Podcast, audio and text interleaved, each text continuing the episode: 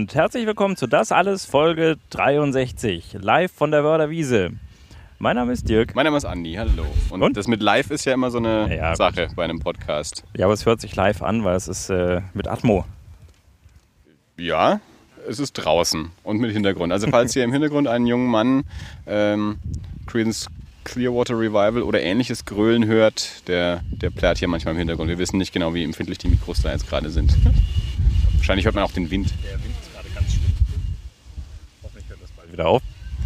Ja, mein Gott, das äh, ist dann halt mal so. Es ist ein Versuch. Du hast gesagt, das ist Atmo. Ja.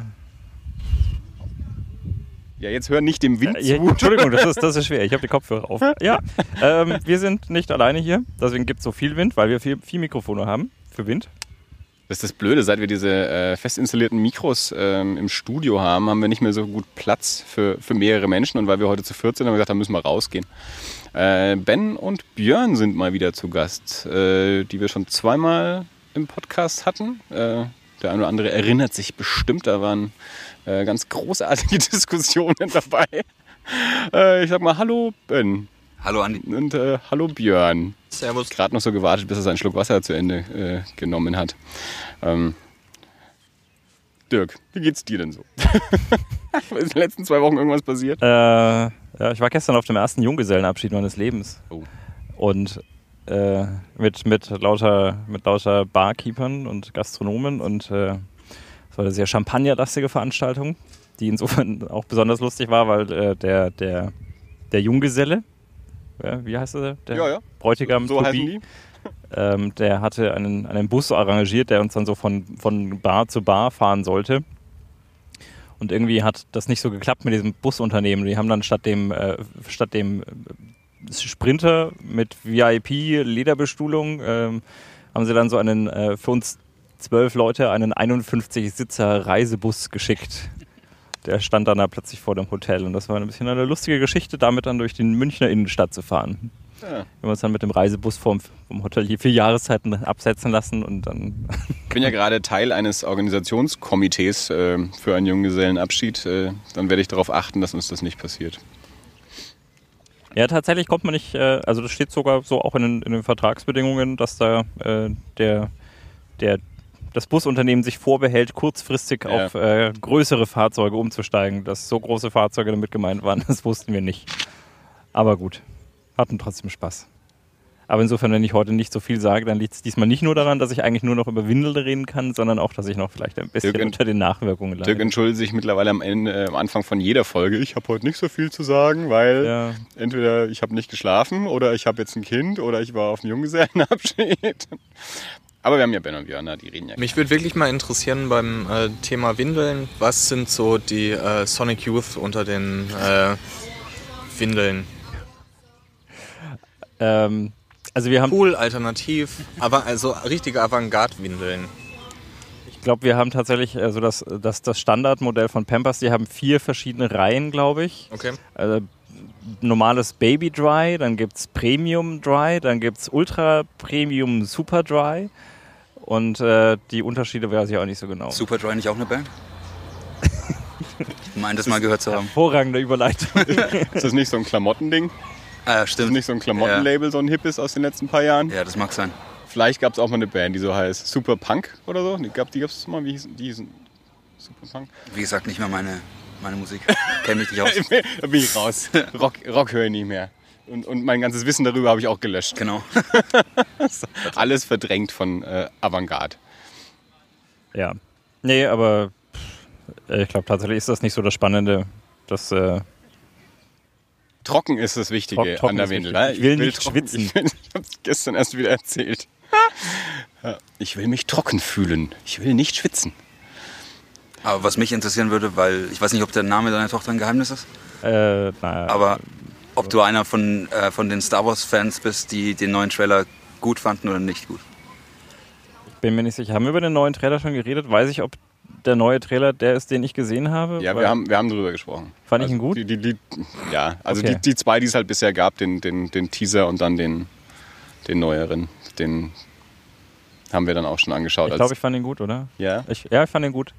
Okay, das war eine ganz schön verhaltene äh, äh, Antwort für jemanden, der Dirk hat ein Kind, der vergisst auch Ja, alles. Ja. das ist äh, tatsächlich. Es Der ist, löscht seitdem auch alles. bei, bei, bei Frauen spricht man da von der Stilldemenz und äh, die, die äh, wirkt sich auch auf Männer nieder. Glaube ich. Doch, wir fanden ihn beide gut. Ja. Beide Trailer fanden wir beide. Wie fandest du ihn denn? Hammer. Hammer, ich bin richtig, richtig heiß drauf. Also den, den Teaser eigentlich noch, den Teaser würde ich fast als den besten Trailer, den ich jemals gesehen habe, einordnen. Oder einer der, der Ja. Top 5 auf jeden Fall. Ich fand halt, der, als der letztes Jahr rauskam, kam er drauf, der Mad Max Trailer. Den fand ich, der hat mich noch Ja, der war auch Hammer. Also der, der, der, der Trailer an sich jetzt mal, der Film kann ich jetzt noch nicht vergleichen. Mad Max ist auf jeden Fall schon mal ein Spitzenfilm geworden. Nicht? Doch, Mad Max schon, aber ich kann mit Star Wars natürlich noch nicht vergleichen. Also, aber die Trailer äh, fand ich, äh, fand ich den, den Mad Max fast noch überraschender. Also so in seiner, wie, wie er halt aussah. Und so. bei, bei Star Wars weiß man ungefähr, was, wie ein Star Wars Film aussieht. Man weiß auch, wie ein Mad Max Film aussieht. Aber dass der so aussehen würde, damit habe ich nicht gerechnet. Ja, für mich halt der, der, das habe ich halt bei Mad Max nicht, obwohl ich den Trailer auch super fand und den Film auch Wahnsinn. Aber bei, da habe ich halt nicht diese, diese Kindheitsverbindung. Ja, klar. Und bei, bei dem der Star Wars Trailer und Teaser, die haben mir dann halt schon wieder, die haben Ja, ja. sofort wieder, Ja, es war eine Zeitreise und ich war sofort wieder irgendwie 12 oder Klar. 13. Ja, das ging uns natürlich auch schon so. Also das, das haben wir damals auch so besprochen. Also wenn dann halt entsprechend Musik einsetzt oder das Schiff vorbeikommt oder der da rumsteht oder so. Oder gerade jetzt auch bei dem, bei dem neuen Trailer, wenn dann so der abgestürzte Sternzerstörer da so im Hintergrund liegt und so, das, das macht schon was her. Und klar, ich meine, meine Kindheit war auch Star Wars. Ja, und halt einfach im, im Trailer dann Hans Solo, das hat halt, ich hätte es nicht gedacht, aber voll bei mir gezogen. Ja, ja. ich habe geklatscht, als ich das zum ersten Mal gesehen habe. Ah, Dirk äh, bastelt hier noch ein bisschen an den Mikros rum. Ja, ja. Ja. Okay. Ben bekommt einen Puschel. Ich habe leider nur einen Puschel. Okay, ist bei mir der Wind so stark. Ich habe bei dir das Mikro, glaube ich, ein bisschen lauter aufgedreht, deswegen kommt der Wind. Äh, näher, das Mütze äh, über, über das Mikrofon hängen. nee, du hast, äh, der Wind kommt von da. Also, ja. Gut, dann muss Björn sich breiter machen und sich in den Wind setzen. genau, setz dich mal in den Wind.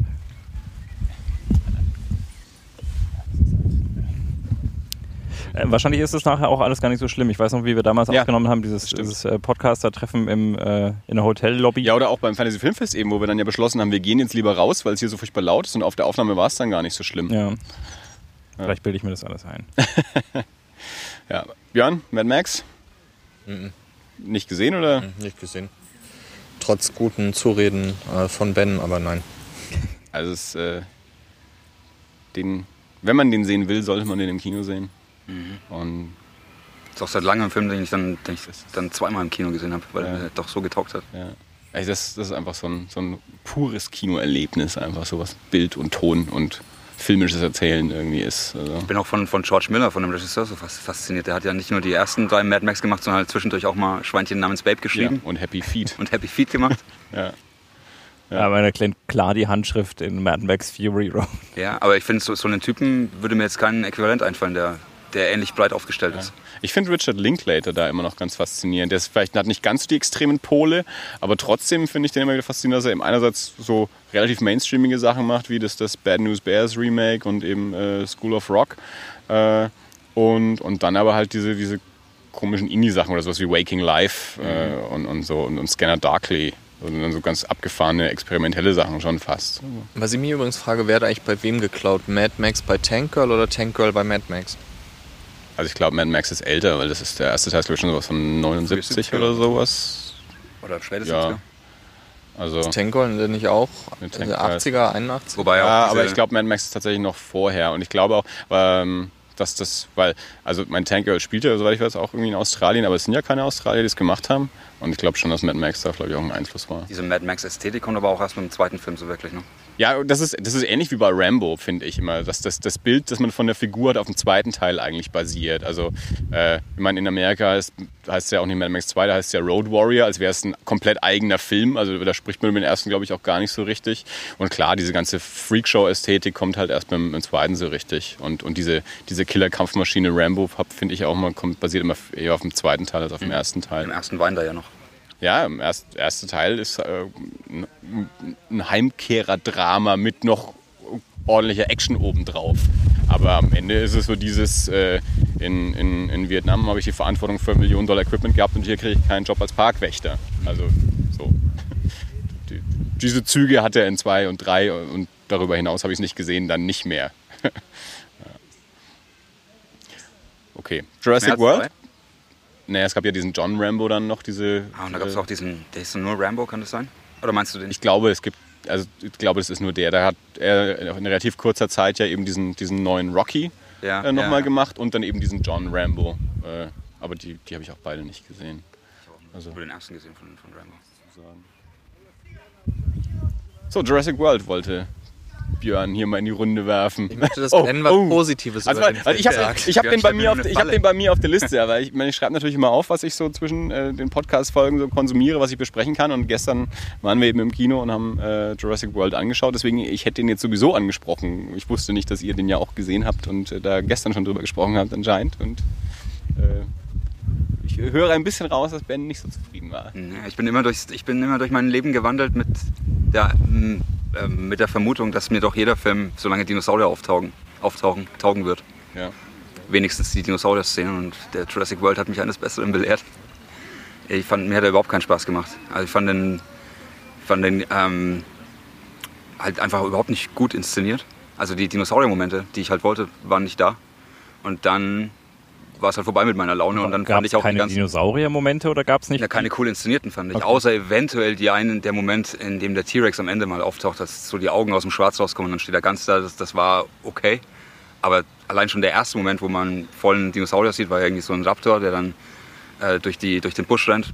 Das fand ich total langweilig gemacht. Also diese, diese, diese Wow-Momente, die halt Steven Spielberg in seinen Filmen drin hatte. Und ich finde auch äh, Joe Johnston im dritten noch ein bisschen wenigstens, haben mir da voll gefehlt. Und dann war es halt vorbei bei mir und dann sind mir auch, dann, dann ist es bei mir so, dass mir halt die Dinge, die, man bei, die ich bei anderen Filmen dann verzeihen würde, äh, halt erst recht noch gegen den Strich gehen.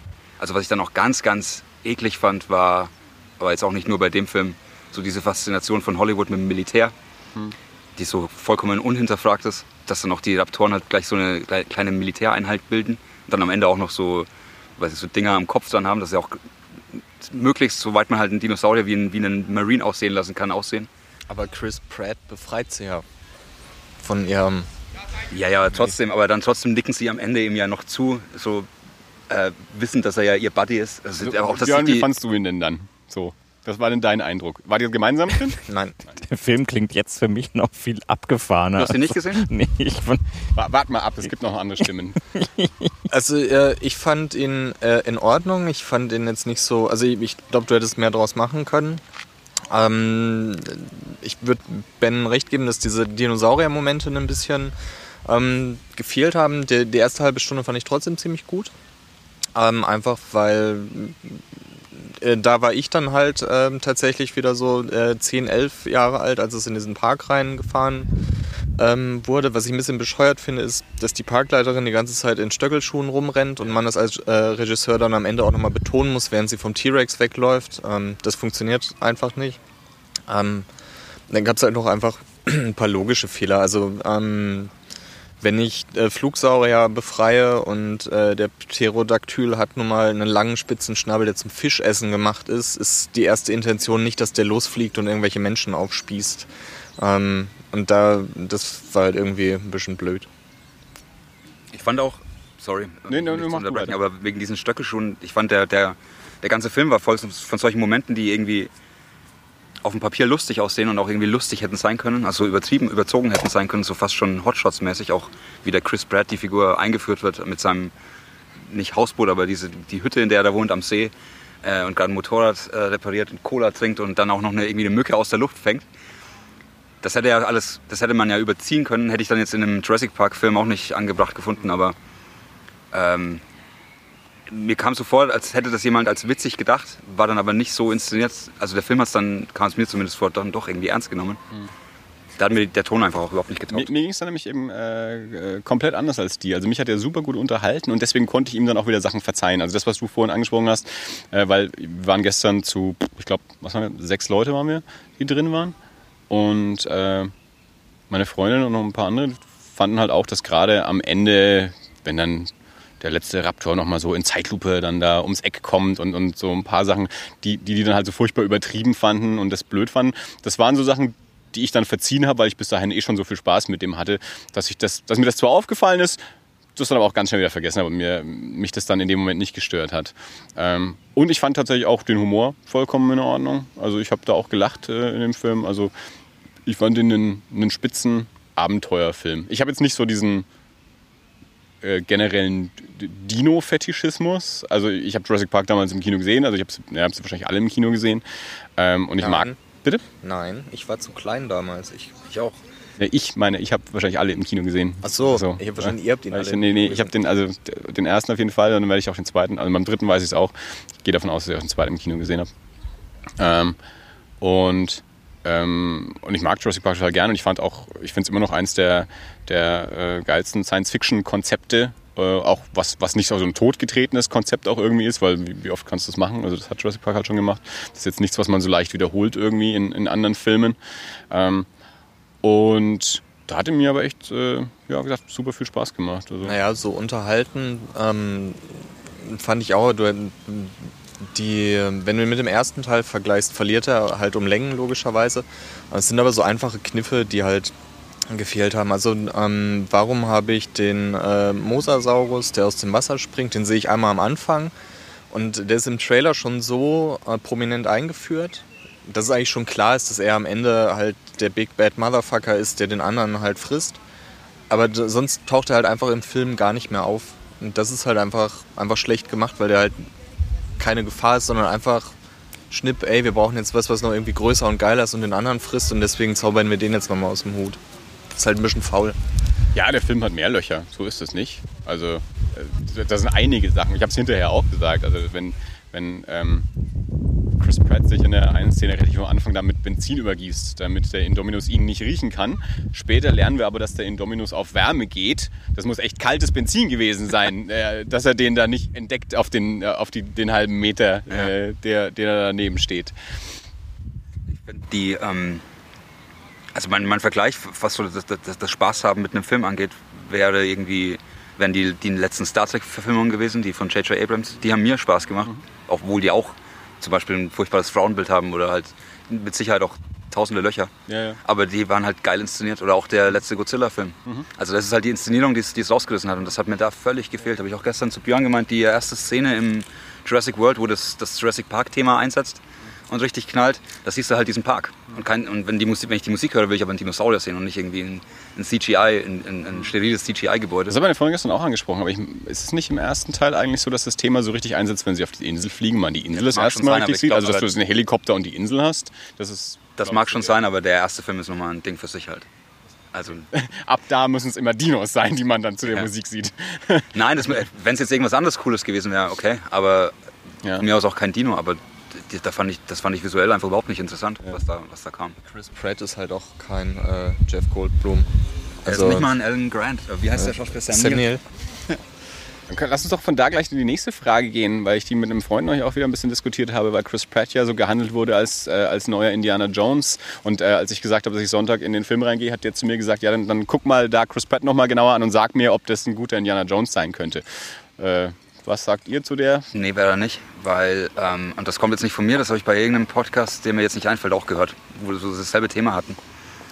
Ähm, äh, was ja an Indiana Jones so cool ist, ist, dass Indiana Jones eigentlich gar keinen Bock hat auf den ganzen Scheiß. Ja, der schreit ja die Leute die ganze Zeit an und die Frau, die immer dabei ist, die muss er immer hinterher sich herzerren und das wird, den, den nerven diese ganzen Anhängsel ja. Und Chris Pratt ist ja eher so der, der ähm, äh, was schon so das Mannkind eher. Jetzt in Jurassic World gar nicht so sehr, aber in Guardians of the Galaxy zum Beispiel halt der, der verspielte Slob, der eigentlich voll daneben ist, aber die Frau steht dann doch auf ihn. Das ist, ich finde, er repräsentiert eine, einen anderen Charakter als, als äh, Indiana Jones. Wobei jetzt aber, um ehrlich zu sein, nach Indiana Jones 4 kann man auch nicht viel kaputt machen, von daher wird schon passen. Bin ich auch wieder anderer Meinung. Äh, Ich bin ein ganz großer äh, also, äh, äh, Apologet für, für, für Indie 4. Ich, ich mag es nicht, dass Indie 4 immer so als, als das schlechte Beispiel für alles Schlechte irgendwie hergezogen wird. Ich habe meinen Frieden mit dem Film gemacht und fand ihn beim zweiten Mal äh, gar nicht so schlecht. Und, und ich glaube, es gibt viel schlimmere Sachen als Indie 4. Ja, schlimmere Sachen gibt es immer. Ben, ben wollte doch heute so positiv sein und dann sagen Leute so Verwerfliches.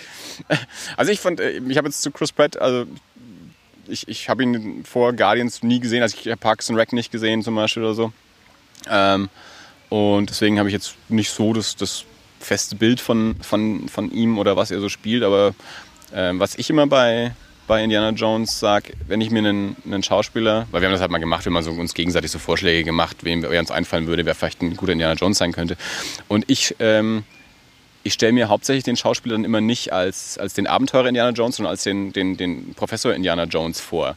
Weil den Action-Typen, den findest du schnell. Aber ich will den Typen, der dann auch gleichzeitig der mit Brille und Fliege im Klassenzimmer sein kann. Äh, und ähm, deswegen ist das immer so mehr der Aspekt, auf, auf noch, den ich dann. Fairplay will ich gucke. noch dazu sagen, um positiv zu bleiben, dass äh, Chris Pratt ja trotzdem, und ich glaube, das habe ich beim letzten Mal auch schon gesagt, über Seth Rogen halt trotzdem einfach ein professioneller Schauspieler ist. Und also der hat jetzt irgendwie zwei große Filme gemacht, das heißt jetzt noch nicht, dass er irgendwie auf einen Typ festgelegen sein muss. Mhm.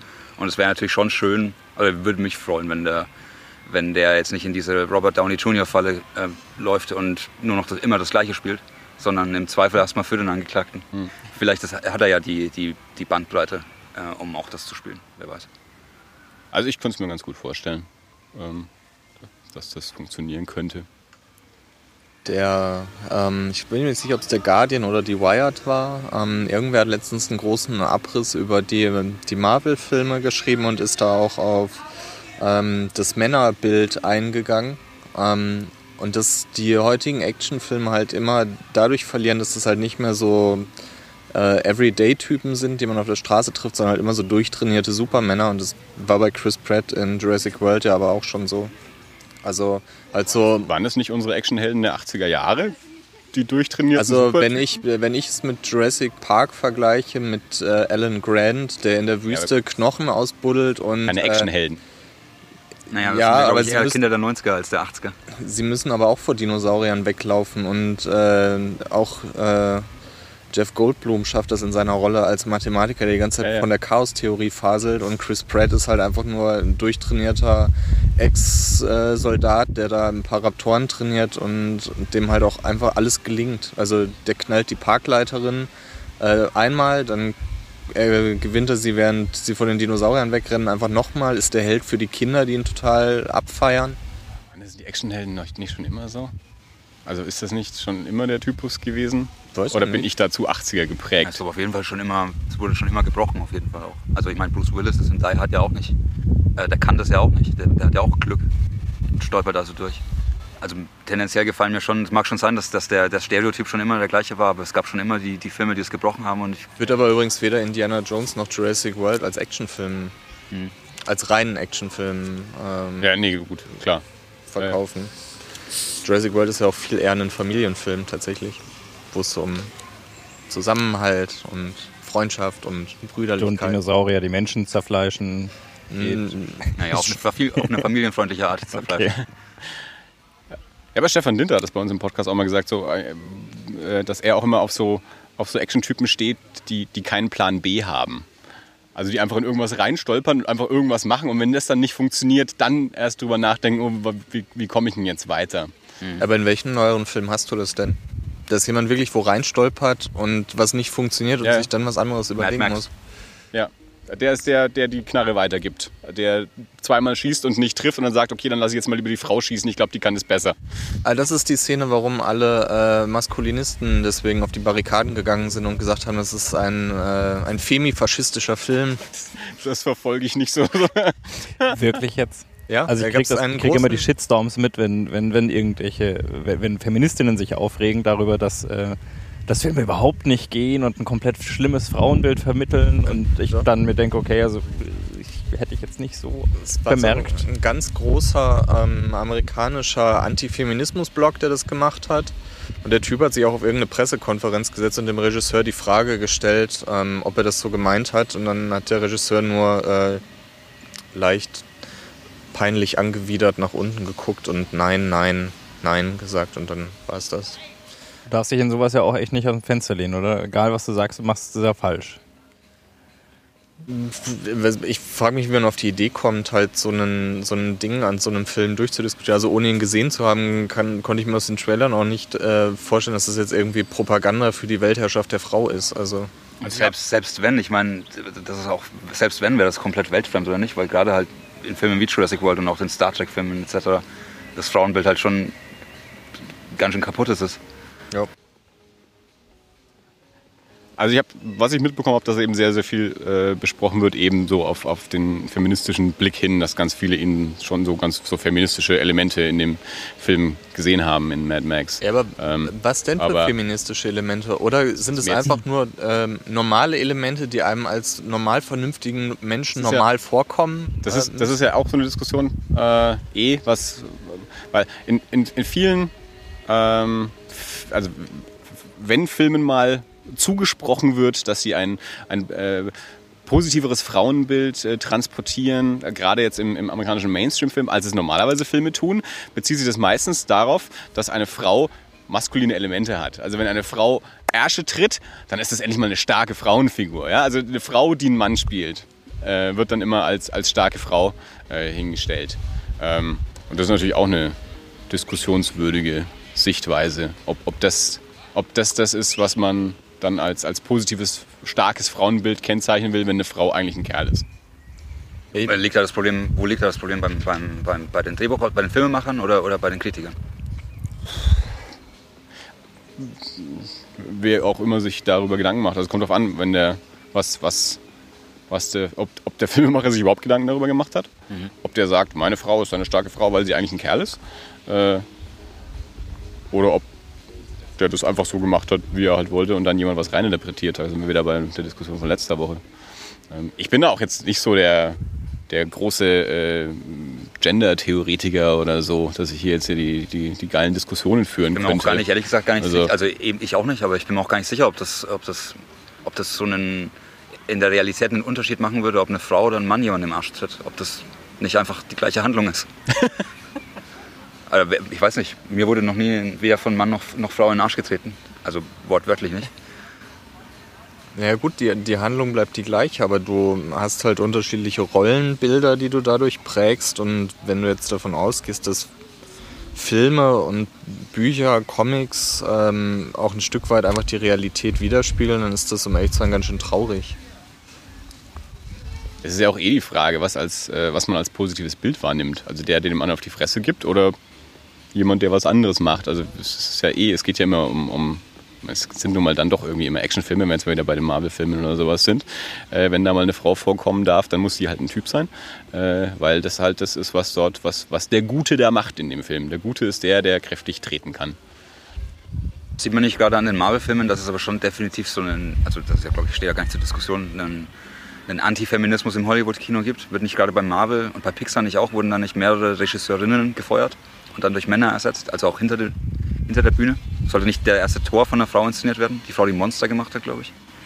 Äh, ich, war die nicht jetzt irgendwie an diesem Wonder Woman-Ding? War, war, die da nicht auch gefeuert? Ja, ich, also bei, bei, bei Thor weiß ich es eben nicht, aber ich meine, dass jetzt bei, bei Wonder Woman, dass da eben, dass, dass sie da irgendwie mit dran war und, und das aber dann doch jetzt irgendwie wer anders macht. Das sind ja eh, man, wie gesagt, ich bin auch nicht tief genug drin in diesen ganzen Diskussionen, aber das ist dann schon wieder, da, da wirft man DC dann ja auch schon wieder äh, irgendwas vor, weil Wonder Woman, weil sie bei Wonder Woman mehrere weibliche Regisseure halt irgendwie im, im, im Rennen hatten, aber das halt das quasi Film über eine Frau muss eine Frau drehen, Film über Männer müssen Männer drehen und so und ähm, ähm, aber, aber da weiß ich jetzt also weder bei Pixar noch bei Marvel genug Bescheid. Ich glaube, bei Pixar war dieser letzte, ich weiß nicht, wie der hieß, ähm, Brave, glaube ich, mit dieser, mit der schottischen Prinzessin-Frau. Ja. Das war, glaube ich, auch erst eine Frau und das wurde ihr dann, also die Regisseurin, eine Frau und das wurde ihr dann wohl weggenommen. Ja.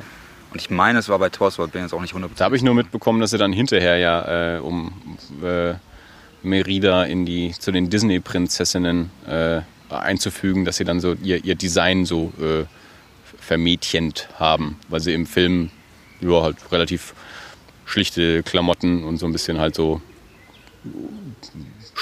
an sich in einem schlichten Aussehen daherkommt und dann eben äh, für alles andere Promo und Park und sonst was wahrscheinlich äh, ihr halt irgendwie so ein hübsches Kleidchen gegeben haben und sie ein bisschen mehr auf Prinzessin gehübscht haben. Ja. Ich glaube auch, wenn man jetzt irgendwie auf, auf, ähm, auf eine Veränderung der Gesamtsituation hofft, dann ist, darf man nicht auf Disney setzen. also die wollen natürlich hauptsächlich ihre Spielsachen verkaufen, ist ja klar. Naja, wenn du aber mal im, also im, im Netz oder so guckst, halt einmal bei diesen Maskulinisten-Blogs oder so, da wird dir halt einfach komplett schlecht oder ähm, auch was für Reaktionen du teilweise in den sozialen Netzwerken hast. EA hat jetzt, glaube ich, bei dem neuen FIFA ähm, die Frauenfußballnationalmannschaft dazu Und dann musst du dir mal nur die Kommentare bei Facebook unter diesem Posting angucken. Da wird dir aber schlecht so frauenfeindlich und ekelhaft, wie das ist. Also Wie Greg Proops in seinen letzten paar Podcasts immer sagt, weil in den USA gerade so bestreben sind, dass, dass eine Frau auf den 20-Dollar-Schein irgendwie kommt. Und dass dann natürlich dann auch der Aufschrei groß ist und dann Leute sagen, äh, also es gibt halt so diverse Frauen, die halt so vorgeschlagen sind und dann, dann irgendwer meint, ja, aber keine von denen war Präsident. Und auf den Scheinen sind nicht mal nur Präsidenten drauf, also auch aktuell sind nicht nur Präsidenten auf den Scheinen drauf. Ja, deswegen niemals Internetkommentare lesen. Das ist auch meine Das, Maxime. das, das ist das Schlimmste, was man machen kann. Also ich habe mich selten, also was ich mir schon über Internetkommentare aufgeregt habe. Aber seit ich bei Facebook raus bin, ist Ja, aber so, so denken Menschen, ja, aber Ja, ja. es gibt Menschen, die tatsächlich so denken. Ja klar, das das ist, ist, halt ja auch so das ungefiltert. Erschreckende. Das ist ja das. Also, weil da trauen sie sich mal offen aussprechen, was sie denken, weil es so halb anonym ist. Weil, ist wahrscheinlich viel auch einfach Dampf ablassen. Ich weiß nicht, wie ernst zu nehmen das ist. Also ich, den, denen tut man dann nur einen Gefallen, das auch noch ernst zu nehmen, glaube ich. Naja, bei diesen ähm, in, in Anführungszeichen nerdigeren Themen, also so Computerspiele oder so, hast du, glaube ich, schon ähm, ein ganz hohes Aggressionspotenzial tatsächlich da, was du bei diesem Gamergate ja auch gesehen hast, von, der war vor einem Jahr oder so mit der ähm, Computerspieljournalistin, die halt bei diversen Computerspielen einfach aufgezeigt hat, ähm, was daran frauenfeindlich ist und dann äh, halt mittlerweile umziehen musste, weil irgendwelche Pappnasen ihr ihre Adresse geschickt haben und gesagt haben, du, in zwei Tagen stehe ich äh, mit dem Messer vor deiner Haustür und stech dich ab, du blöde Fotze. Und, äh, Das Schlimme ist, dass das ja wahrscheinlich alles irgendwelche 14-Jährigen sind, die, ja, ja, klar. die einfach mal wahrscheinlich links und rechts eine gelöffelt gehören. Aber man Ich weiß mein, es ja nicht. Du sitzt im Jahr 2015 und musst noch über Feminismus äh, diskutieren. Das Ja. ist eigentlich ganz schön traurig. Also, ja. Und das, äh, da sind wir jetzt wegen Jurassic World hingekommen, oder? der übrigens von der SZ und von der Zeit auch als extrem frauenfeindlich abgewatscht wurde. Auch schon gemeint, was ich, glaube ich, was eher in die Kategorie fauler Journalismus einzuordnen ist. Ja, das Die kannst, halt du, kannst du jedem Film äh, aus Ja. Hollywood unterschieben. Ich glaube, wenn, wenn, war das Joss Whedon, der das getweetet hat, ähm, über diesen Clip von, von Jurassic Park, dass der so Frauen oder ein falsches Frauenbild hätte. Also, das weiß ich nicht. Ich nehme mal an, dass die, da, gab, da wurde irgendwie im Voraus ein Clip veröffentlicht, wo die beiden halt miteinander reden und wo sie halt die, die, die, die, äh, die verkrampfte Parkchefin ist und er der lockere Typ. Und er hat dann wohl irgendwas getweetet, dass das halt kein zeitgemäßes Frauenbild mehr wäre, womit er ja recht hat. Ähm, und ich nehme mal Wo an, ihm doch mit die- dem zweiten Avengers auch so viel vorgeworfen wurde und ob seines Frauenbilds. Ja, aber ich nehme mal an, dass die Journalisten halt da, also wenn das nicht passiert wäre, wären die wahrscheinlich gar nicht auf die Idee gekommen. Das ist jetzt mal meine Vermutung. Ich traue mich da mittlerweile überhaupt gar keine Meinung mehr dazu haben. Also ganz ernsthaft. Also weil ich dann immer denke, okay, ist, es, ist die Frau jetzt gerade, ist sie jetzt stark oder ist sie jetzt schwach in dem, was sie da gerade tut? Also, äh, weil in der einen Szene muss sie gerettet werden, aber in der anderen Szene rettet sie dann und, und ist es jetzt hier und, und äh, ich, ich bin da komplett verunsichert. Also mir war das auch äh, nicht, um mich jetzt irgendwie als, als Gutmenschen hinzustellen, aber ich kann mir jetzt nicht erinnern, dass mir es jemals nicht egal gewesen wäre. Also einer meiner absoluten Lieblingsfilme ist Alien. Da war es mir, das hat für mich nie eine Rolle gespielt, ob Ja. Sigourney Weaver jetzt ein Mann ist oder nicht. Im, also keine Rolle gespielt, im, äh, äh, ähm, wie ich den Film halt dann finde. Ja. ja. Ja. Ich verstehe es auch nicht, aber dafür sind wir wahrscheinlich hier. Wir haben jetzt hier niemanden, der die Gegenposition Das sind einnimmt. einfach zu, zu gute Menschen. Weil wir so positiv sind heute alle. ähm, das heißt, wir haben jetzt hier für Jurassic World ein Gut, ein Mittel und ein Schlecht äh, und einen nicht gesehen. ja, aber ja, so ein breites. Äh, was macht er denn jetzt da hinten? Jetzt, jetzt. Es sind mittlerweile drei Frauen, die er da beeindruckt. Waren es vorher nicht nur zwei? Ist nicht eins davon ein Typ? Wir sprechen gerade übrigens vom äh, demjenigen, den ihr möglicherweise mit Credence im Hintergrund gehört habt vorhin. Und äh, über den ihr in drei Stunden auf nordbayern.de die Polizeimeldung lesen könnt. Weil du sie schreibst oder weil du die Polizei anrufst? Ja, weil ich mir sicher bin, dass der gleich hier irgendwie abgeholt wird. Nightcrawler.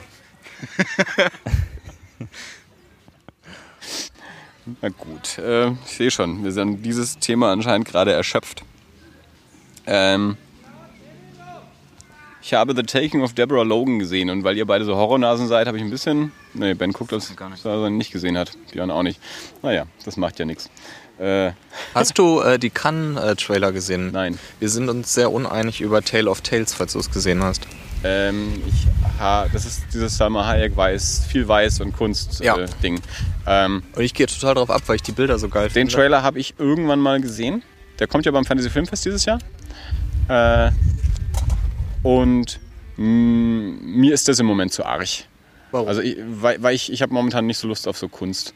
Also das, das, das sieht so aus, wie als würde der mir nichts erzählen, sondern, sondern nur sehr verschwurbelte Bilder zeigen.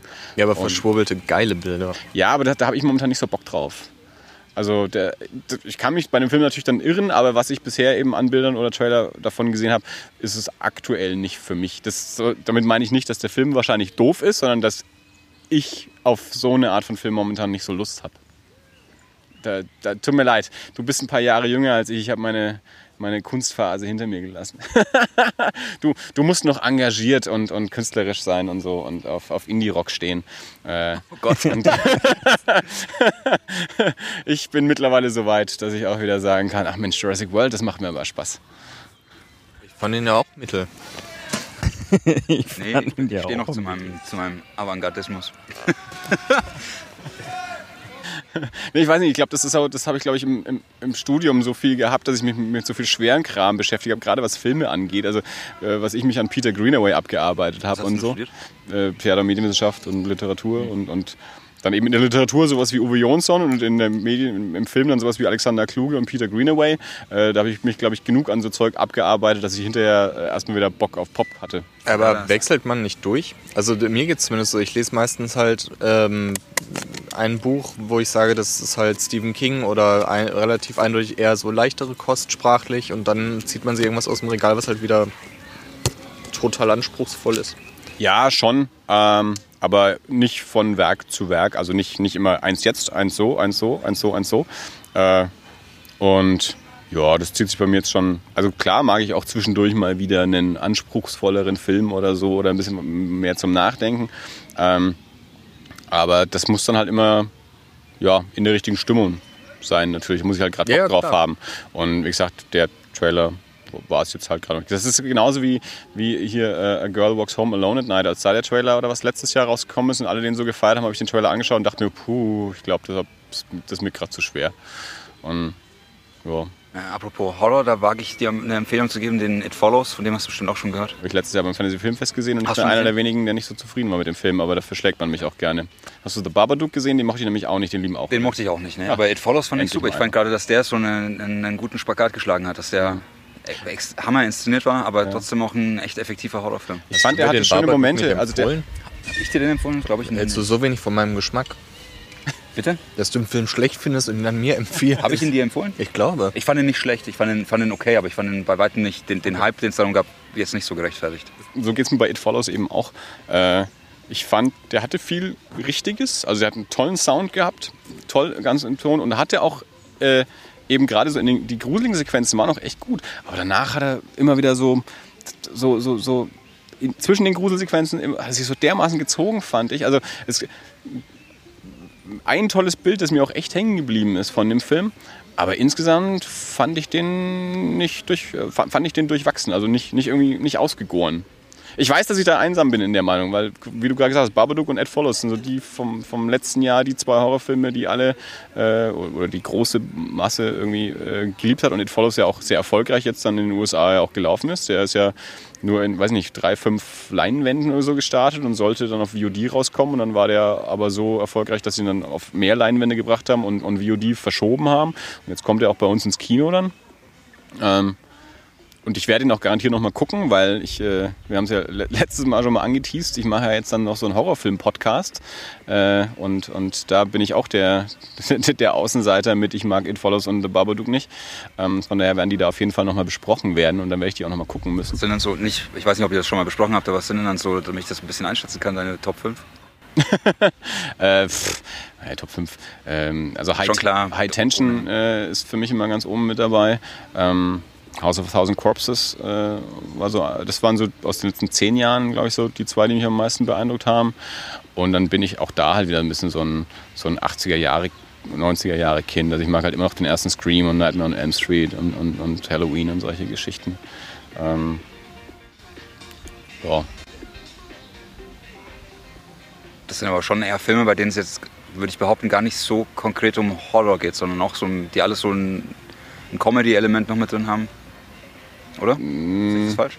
Äh, also würde ich jetzt beim ersten Nightmare und beim ersten Also einzig, den ich davon nicht gesehen habe, ist High Tension, weiß ich nicht. äh, Aber nee, High Tension, also auch da ist nichts lustig. Das, das ist ja so, so einer der, der ersten aus dieser französischen Terrorfilmwelle.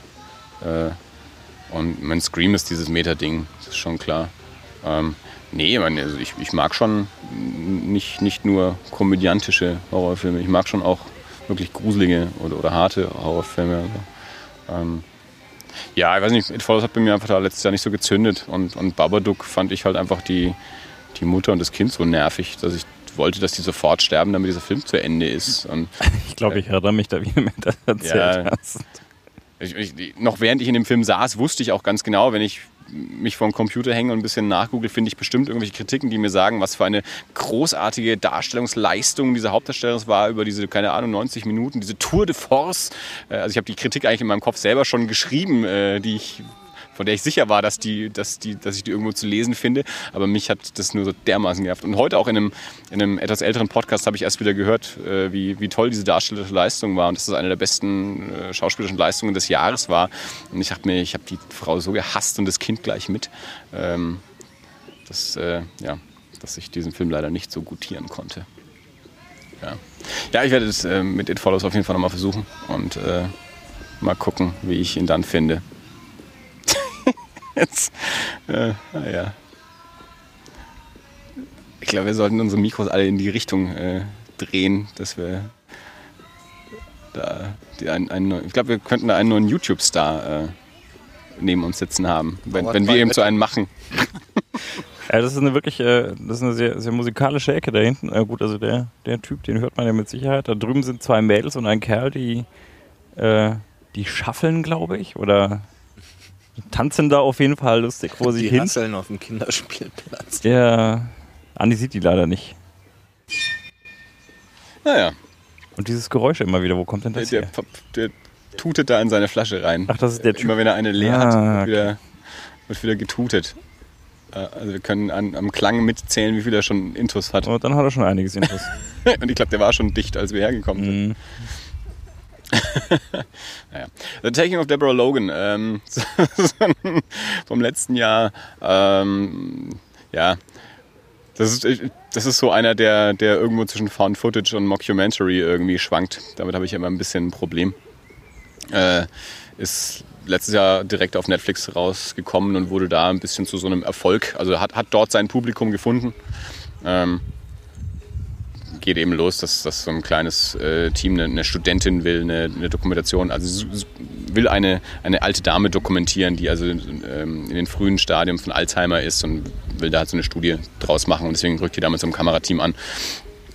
Ähm, und diese alte Dame wohnt halt mit ihrer Tochter, die so in den 40ern ist, glaube ich, äh, in so einem Haus. Und dann kommt halt dieses Kamerateam und dann ja, geht es mit dieser alten Dame äh, relativ rapide, relativ schnell ab wärts und ähm, stellt sich dann heraus, dass im Endeffekt geht es um so eine Besessenheit, äh, ein alter Fall aus der Vergangenheit und Dämonen und Besessenheit und sowas äh, kommt dann halt dabei dann raus.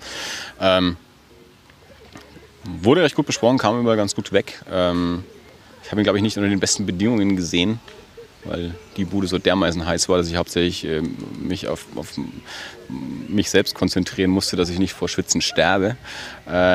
Äh, aber auch so war es mal wieder, äh, habe ich mal wieder einige Probleme mit diesem Found-Footage-Mockumentary-Stil, vor allem, weil ich bei dem schon gar nicht mehr genau sagen kann, was das jetzt eigentlich sein soll, weil der für mich so zwischendrin auch das Format irgendwie so ein bisschen wechselt, also irgendwie so als Mockumentary losgeht und dann aber auch mehr zu Found-Footage wird irgendwie. Und auch wieder das, das gleiche, den gleichen Fehler macht, den, den ähm, der letzte Exorzismus gemacht hat, dass sie dann doch irgendwie auch wieder so Sound- und Musikeffekte für so Jumpscares einsetzen. Also wenn dann das, das Found-Footage quasi noch in ausgesuchten Stellen nachvertont wird, dass ich als Kinozuschauer dann doch erschrecke, dass dann doch noch äh, per, per Ton irgendwie noch ein Schock mit reinkommen muss. Ähm, das, da da geht es dann für mich dann halt immer nicht auf. Also bei, bei der Form bin ich immer, bin ich immer überkritisch. Ich weiß nicht, ich finde ich finde das eigentlich legitim, wenn man so als Filmemacher alle Tricks, die ihm zur Verfügung stehen, auch einsetzt. Heißt natürlich nicht, dass man es nicht auch schlecht machen kann, aber Ich finde halt, Grundsätzlich wenn, ich das nicht verkehrt. wenn, wir haben das hier ja schon so oft diskutiert mit dem Found Footage. Wenn ich einen Found Footage Film mache, ähm, dann begebe ich mich meiner Meinung nach in, in bestimmte Regeln. Ähm, weil sonst, dann, dann, dann lass es bitte keinen Found Footage Film sein. Wenn es Found Footage sein soll, dann ähm, wird er auch nicht noch nachvertont, weil damit damit löse ich das komplette Gerüst von diesem Film auf. Oder dann eben sowas wie The Sacrament, den ich eigentlich auch gut fand, äh, wo dann aber halt so viele Kameraeinstellungen drin sind, wo ich sehe, da ist keine Kamera.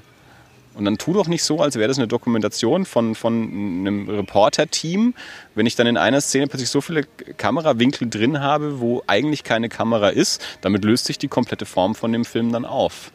Und das, Ja, wenn das ärgert mich. Wenn man so streng sieht, ist das, ist das ja, hast du ja auch recht. Ja. Aber ich finde, also ich, mir persönlich geht so, ich kann das ähm, genauso ignorieren, wie, wie ich ja, mir auch bewusst bin, dass bei Saving Private Ryan Steven Spielberg irgendwo am Set steht. Aber das ist eben was anderes, finde ich, weil das, das, das tut ja auch nicht so, als wäre es eine Dokumentation.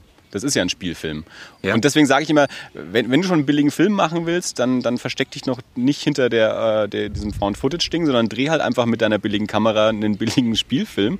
Aber tu nicht so, als, als wäre das jetzt irgendwie äh, echtes Material, ähm, das dann aber doch äh, nur ein Spielfilm ist. Also, Wobei du ja aber bei Büchern zum Beispiel auch mitgehst. Also da gibt es ja auch den Kniff, dass Leute im Vorwort irgendwie so schreiben, dass sie das Manuskript irgendwo gefunden haben und pipapo.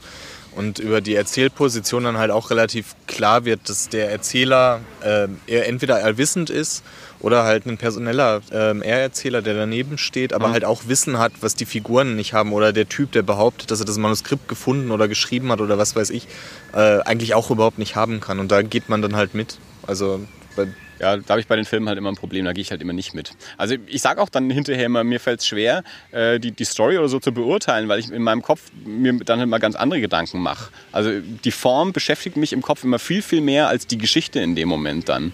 Ähm, deswegen komme ich mit diesem Film nicht so gut klar. Ich habe übrigens mal äh, eine ganz interessante Liste ähm, gesehen, so ein Ranking zum Thema Horrorfilme. Es war irgendeine deutsche Seite, weil du eben Demenz angesprochen hast. Und da war tatsächlich auf dem ersten Platz ähm, diese ARD-Eigenproduktion gelandet, wo der Familienvater einen Hirntumor bekommt und du die quasi so die letzten vier bis sechs Wochen erlebst, wie der zu Hause vor sich hin vegetiert und halt der Tumor sich im Kopf. Also war auf Platz 1 bei den Horrorfilmen bei der Liste. Fand ich sehr, äh, eine sehr merkwürdige Wahl. Okay. Sagt mir jetzt auch gar nichts. Ist der auf Horror gemacht oder ist das Nee, tatsächlich? ist eigentlich, eigentlich eher so ein, so ein Drama, aber den haben sie trotzdem und es war, ich weiß nicht mehr welche Seite, es war eine relativ bekannte Seite, wo ich, also ich habe mich sehr gewundert, dass er auf Platz 1 ka- äh, war. Ähm, die Schauspieler, den, ähm, der den Vater spielt, kennt man nur daher, weil der immer so Nebenrollen in Till Schweiger-Filmen irgendwie spielt. Also es ist keine Dokumentation. Nee, das ist, ähm, ist, ist schon ein richtiger Spielfilm. Und es hat mich auch sehr gewundert, dass es da gelandet ist. Hätte sein können, dass jemand den gesehen hat. Ich traue mich zum Beispiel tatsächlich nicht, diesen Film anzugucken, weil ich das ganz, ganz, ganz schlimm finde. Kannst ja mal rausfinden, äh, was das für ein Film war. Und uns für die Shownotes schicken. Du bist ja älter, deswegen dachte ich, vielleicht hast du ihn schon gesehen. ARD-Produktion sagt mir leider gerade nichts. Also, das hilft mir nicht weiter, nee.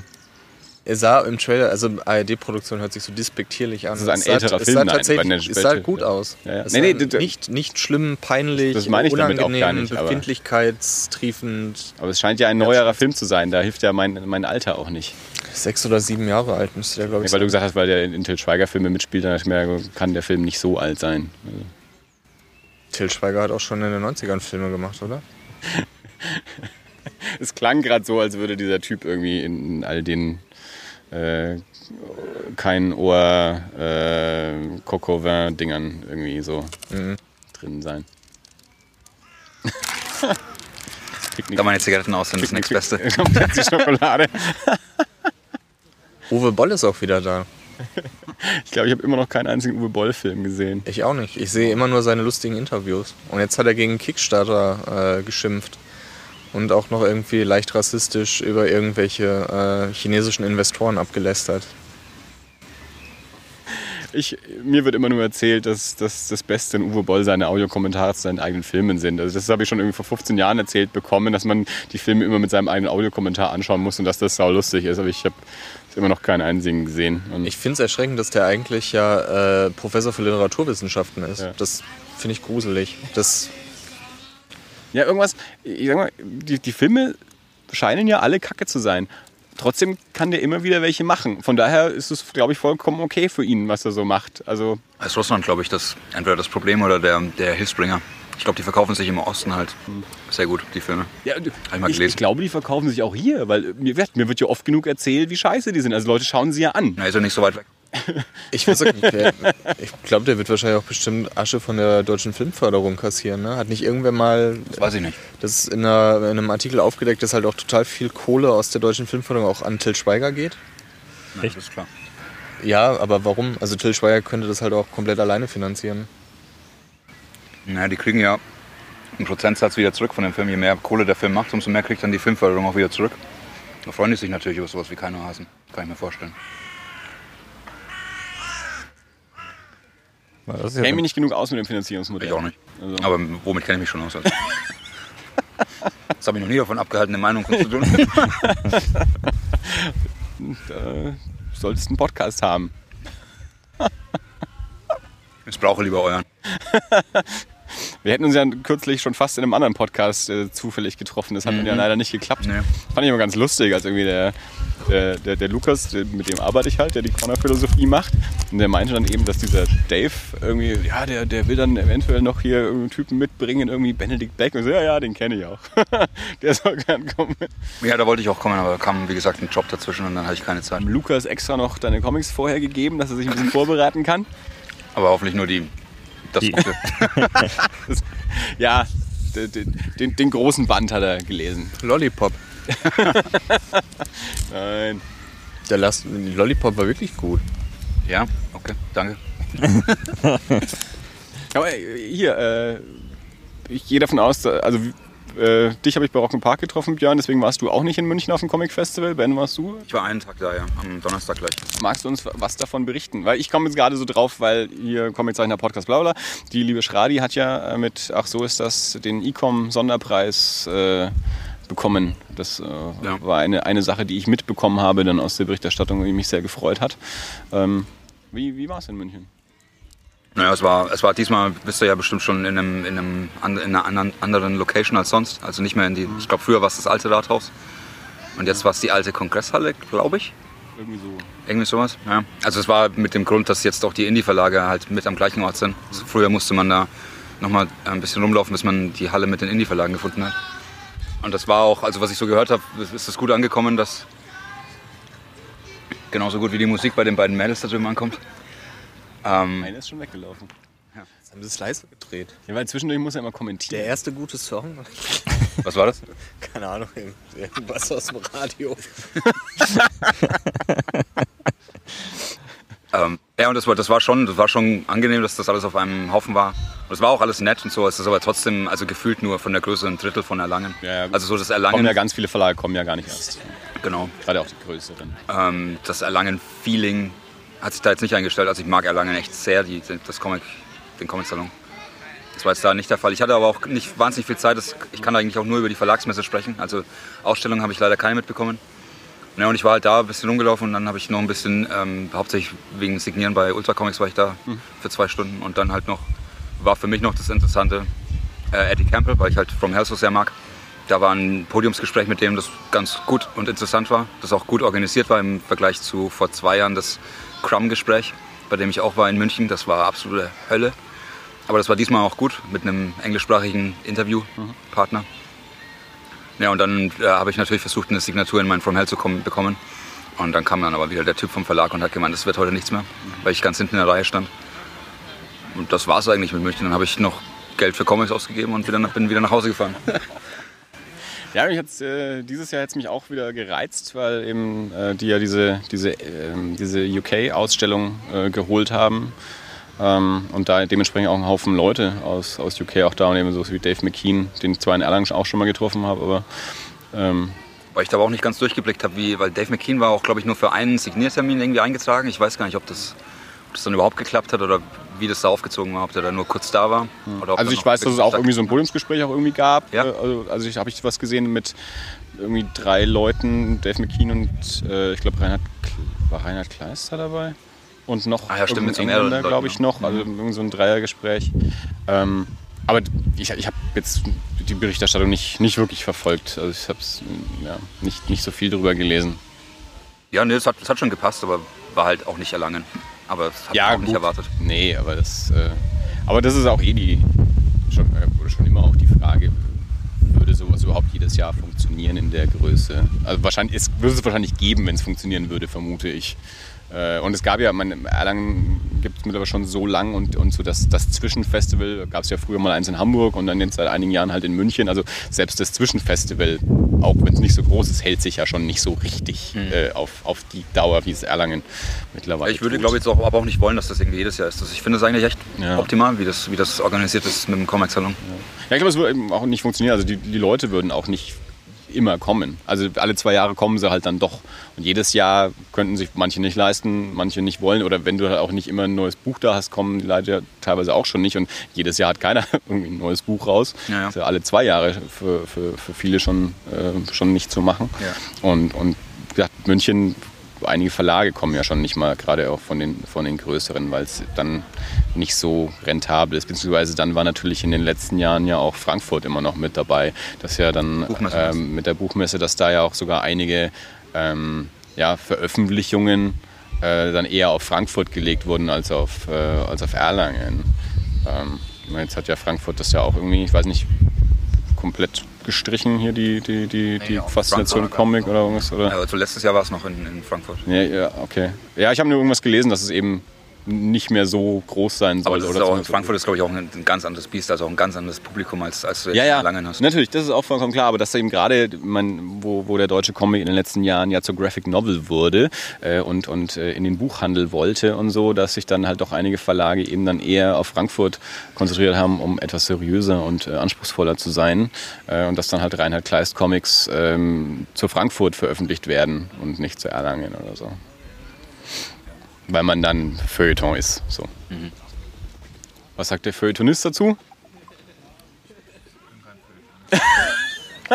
Aber ja, klar, stimmt auch. Also die, du siehst die Bestrebungen ja ähm, heute auch immer noch. Also guck dir mal allein an, wie viele Beatles-Comics es gibt. Und es gibt halt nichts, was so bürgerlicher Konsens ist wie die Beatles. Ähm, und ist schon merkwürdig, dass auf einmal jetzt in den letzten zwei Jahren irgendwie sechs oder sieben Beatles-Comics äh, von deutschen Verlagen herausgebracht wurden. Also es ist immer noch das Bestreben, dem Comic einen seriösen Anstrich zu geben.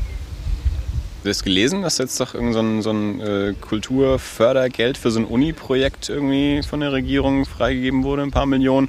Und die Definition dazu halt äh, explizit irgendwie sagt, dass da halt irgendwie so die, die, die ernste Graphic Novel davon erforscht werden soll. also wie, liest man eine ernste Graphic Novel? Also, wo, wo die, die Beschreibung schon wieder so ja, ganz klar unterscheidet zwischen gutem Comic und schlechtem Comic quasi. Äh, naja, Tagesspiegel stand es, glaube ich, auf der Website, oder? Äh, die Ziele so diffus formuliert sind. gelesen, ja. Na gut, es hat aber eh, glaube ich, auch in München gekracht mit der Comic-Forschung. Da hat irgendwer nicht teilgenommen und hat den anderen, die jetzt da mitmachen, unterstellt, dass sie eigentlich gar keine Ahnung haben und halt auch nur auf diesen Graphic-Novel-Zug irgendwie aufgesprungen sind und das halt erst seit zwei, drei Jahren machen und das nur geil finden, weil es Graphic-Novel ist und wenn Graphic-Novel weg ist, dann finden die Leute es wieder uncool. Naja, Mai. Wir lesen weiter. Ja, ich kann mir jetzt aber auch nicht vorstellen, dass von irgendeinem, also nicht um das jetzt klein zu reden, aber von irgendeiner Forschung man als Comicmacher oder Comicleser wirklich was hätte. Also da kommt es mir doch so vor, das mag interessant sein zum Teil, aber es dreht sich dann doch schon ein bisschen um sich selbst, finde ich. ja, das ist Wissenschaft. Also ich, klar, es muss natürlich auch keinen, keinen konkreten Nutzen haben, ist schon klar. Also wäre jetzt tatsächlich interessant, wer da dann was davon hat, äh, weil ich denke, die Leute, die Comics lesen, Ja. die lesen ja sowieso Comics, die würden sie dann vielleicht anders lesen. Aber jemand, der keine Comics liest, wird wahrscheinlich nicht erst ein Buch darüber lesen. Ja gut, aber im Wie man gleichen Sinne kannst du auch ne? Literaturforschung und, und, und Filmforschung und Theaterforschung und, sowas natürlich auch begutachten. Also das, da, da geht es auch nicht zwingend darum, dass der Theatergänger äh, danach eine wissenschaftliche Abhandlung darüber liest. Äh, trotzdem kann man solche Werke natürlich mal anschauen und gucken, was passiert da und was passiert da beim Rezipienten. Und der Rezipient muss das nicht wissen, was da passiert. Aber ein Wissenschaftler kann sich durchaus mal hinsetzen und mal schauen, was passiert da eigentlich. Ja, aber Comic lesen ist ja nochmal was ganz anderes als. Also, ähm, wir hatten bei uns im Buchwissenschaft auch mehrere Seminare zum Thema Comic. Ähm, und du bist noch nicht mal so weit, dass du überhaupt weißt, wie ein Comic überhaupt gelesen wird. Also wo setzt das Auge an bei dem ersten Bild auf der Seite? So, genau sowas wollen die da ja erforschen, auch so mit ja, aber ich glaube nicht, so. ich glaube nicht, dass du das äh, erforschen kannst, weil das ist dann doch zu komplex und glaube ich zu unterschiedliche Lesarten dann letztendlich gibt.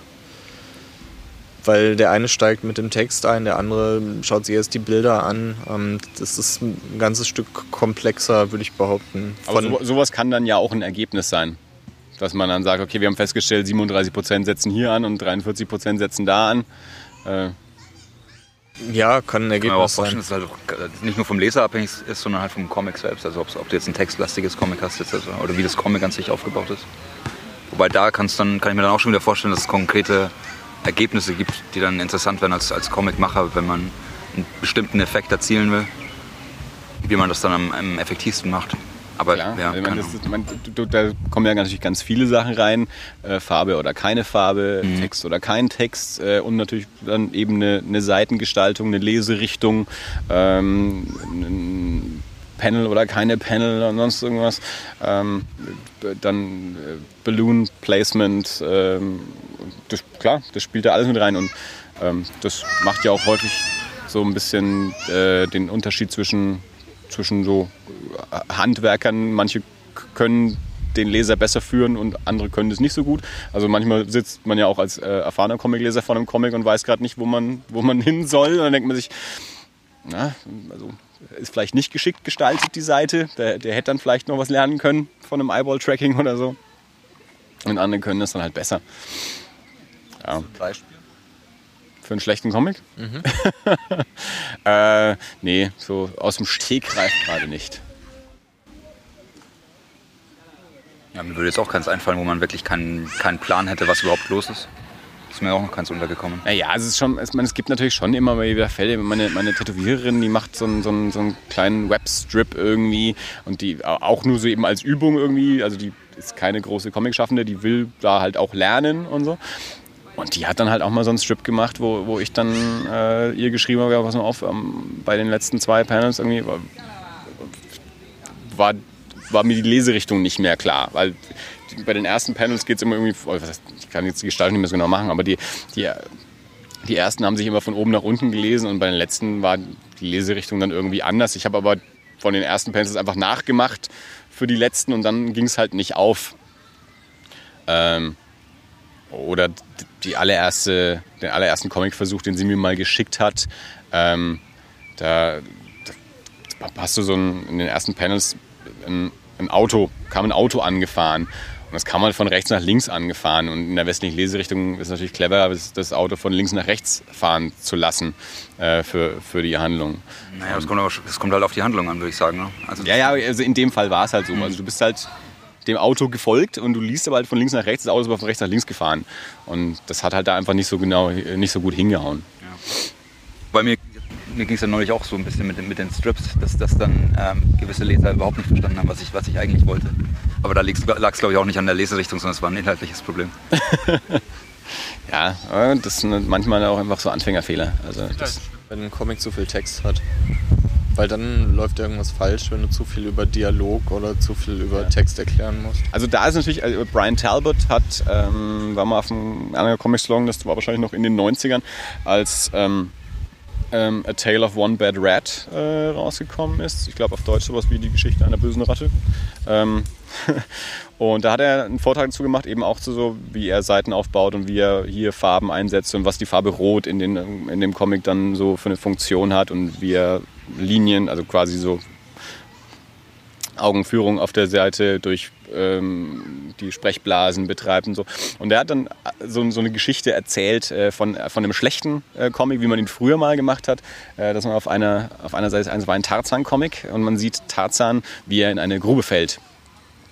Und dazu gibt es äh, den Beschreibungstest, Tarzan fällt in eine Grube und Tarzan in der Sprechblase sagt, oh je, ich falle in eine Grube. Also dreimal das Gleiche erzählt. Also das wäre dann definitiv zu viel Text und ja.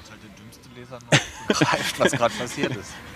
Ja, ich finde aber gerade bei, bei, bei, bei, bei, dass es so eine Eigenschaft von Comics ist, ähm, oder dass das bei Comics gerade gut funktionieren kann, natürlich nicht immer, aber so, ähm, so eine Einfachheit, dass die Figuren in der Sprechblase genau das sagen, was sie gerade machen, hat, finde ich, oft einen komödiantischen oder humorvollen Effekt, den man ja wollen können kann. Naja, aber doch nicht, ich falle in eine Grube. Wieso nicht? Also jetzt vielleicht, vielleicht war das, fände ich das in dem Fall auch schlecht. Ähm, Klar, aber ich kann mir schon noch vorstellen, dass sowas funktioniert. wenn, man, wenn man das für einen bestimmten Effekt bewusst einsetzt, klar. Mhm. In dem Fall, naja, ich glaube, kann mir jetzt gerade nicht vorstellen, warum ich jetzt dreimal das Gleiche sehen muss auf einer Seite. Ja. Das ist einfach nur Oll. Also früher war man da halt ein wenig unbeholfener. du darfst auch laut essen. Das ist schon vollkommen okay. Das ist das Schlimmste im Podcast, wenn die in- ins Mikrofon reinkauen. Wobei, das ist ja ein trockenes Kauen, das geht ja noch. Ja, ich muss das ja nicht hören. Also ich finde ich find Knurpsen ja tatsächlich viel, äh, viel irritierender als, Als Kauen? als Kauen. Aber ja. bei mir ist Schmatzen, finde ich schlimm. Knurpsen, das ist, wenn du knackige Dinge isst. Ja, das, ist, das war jetzt ein Knacken, aber das, wenn, wenn du dann den, den Keks quasi kaust, Knuspern. dieses Krupp, Krupp, Krupp. Ja. Aber naja. es ist, äh, Es ist nicht witzig. nee. Vielleicht musst du zehn Stück davon äh, nehmen. Und los. Ja, musst du auch nicht. Dann Mikados sind scheinbar, ähm, sind, sind scheinbar sehr podcast-kompatibel. Während äh, also Ben äh, in München war, äh, waren Björn und ich äh, bei Rock im Park. Björn war da qu quasi beruflich. Was hast du denn da so gemacht? Hallo, ich bin von Nordbayern.de und fo- fotografiere die Rock im Park Besucher. Darf ich ein Foto von euch machen? Ah, Schön auswendig gelernt. Mich hatte das nicht gefragt. Und wie waren die Re Resonanzen so? Von ja gerne bis zu fick dich war alles dabei. Aber ein paar Bands äh, habe ich natürlich trotzdem gesehen. Unter anderem Interpol, die du verpasst hast. Ja, nicht verpasst. Das war mehr so ein, ja, jetzt haben sie anderthalb Lieder gespielt, lass uns mal einen Spaziergang machen. Aber du hast ja vorher schon gesagt, dass es eigentlich, das ist nicht die rechte Atmosphäre für die Band. Ist an so einem, Es ist auch nicht die an so einem richtige. sonnigen Ja. Festivaltag. Und dann dachte ich mir, nö, dann schaue ich die mal in der Halle nicht an. Du sagst das so despektiert. Es gibt Bands, die funktionieren halt bei Tageslicht einfach ja. nicht. Ich will zum Beispiel auf dem Festival auch Sigoros nicht nachmittags um drei sehen, wenn die Sonne runterknallt. Die will ich abends, äh, wenn die Sonne untergeht oder es dunkel ist oder ein bisschen Regen, ein bisschen Nebel oder so. Genauso wie ich Björk nicht um 12 Uhr mittags ertragen könnte auf dem Festival. Also Es war halt nicht so meine Musik. Und dann dachte ich mir, dann, Slipknot würden dann zum Beispiel auch nicht um 2 Uhr nachmittags funktionieren. Bei hellem Sonnenschein. Da, da würde man Ja. sich denken, ach, ein Clown am Schlagzeug, ganz äh, wenig, drei fun- Meter hoch. ganz wenig funktioniert eigentlich da gut. Also es gibt schon einen Grund, warum, warum Konzerthallen nicht voll ausgeleuchtet sind. Also P P Performance funktioniert meistens irgendwie, wenn es irgendwie auf, auf, einer, auf einer Bühne äh, in einem dunklen Raum ist. KIZ haben auch im Hellen funktioniert. Ich habe auch Bands im Hellen gesehen, die ich gut fand, so ist es nicht. Zum Beispiel. Hast du Kraftklub gesehen? Kraftklub fandst du bestimmt gut. Die haben eine gute Show gemacht. Da war es noch hell, das stimmt. Also in einem früheren Leben, als ich auch mal bei Rock im Park war, da haben, glaube ich, The Prodigy nachmittags gespielt und dann hieß es auch runtergebrannt. Und dann war vorne ein, ein Moshpit und der ganze Staub ist, war auf irgendeiner Nebenbühne, der ganze Staub ist aufgewirbelt und das hat dann schon funktioniert. In dem Fall. Ich glaube, da war Staub hat die Sonne ver Ja, da warst du auch. ich. Ich glaube, ich war in dem, in dem Staub.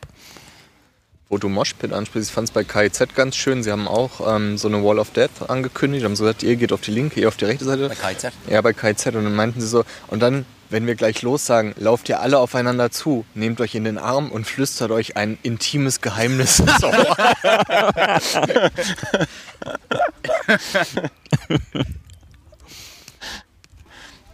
Da hätte ich auch nicht mitmachen wollen.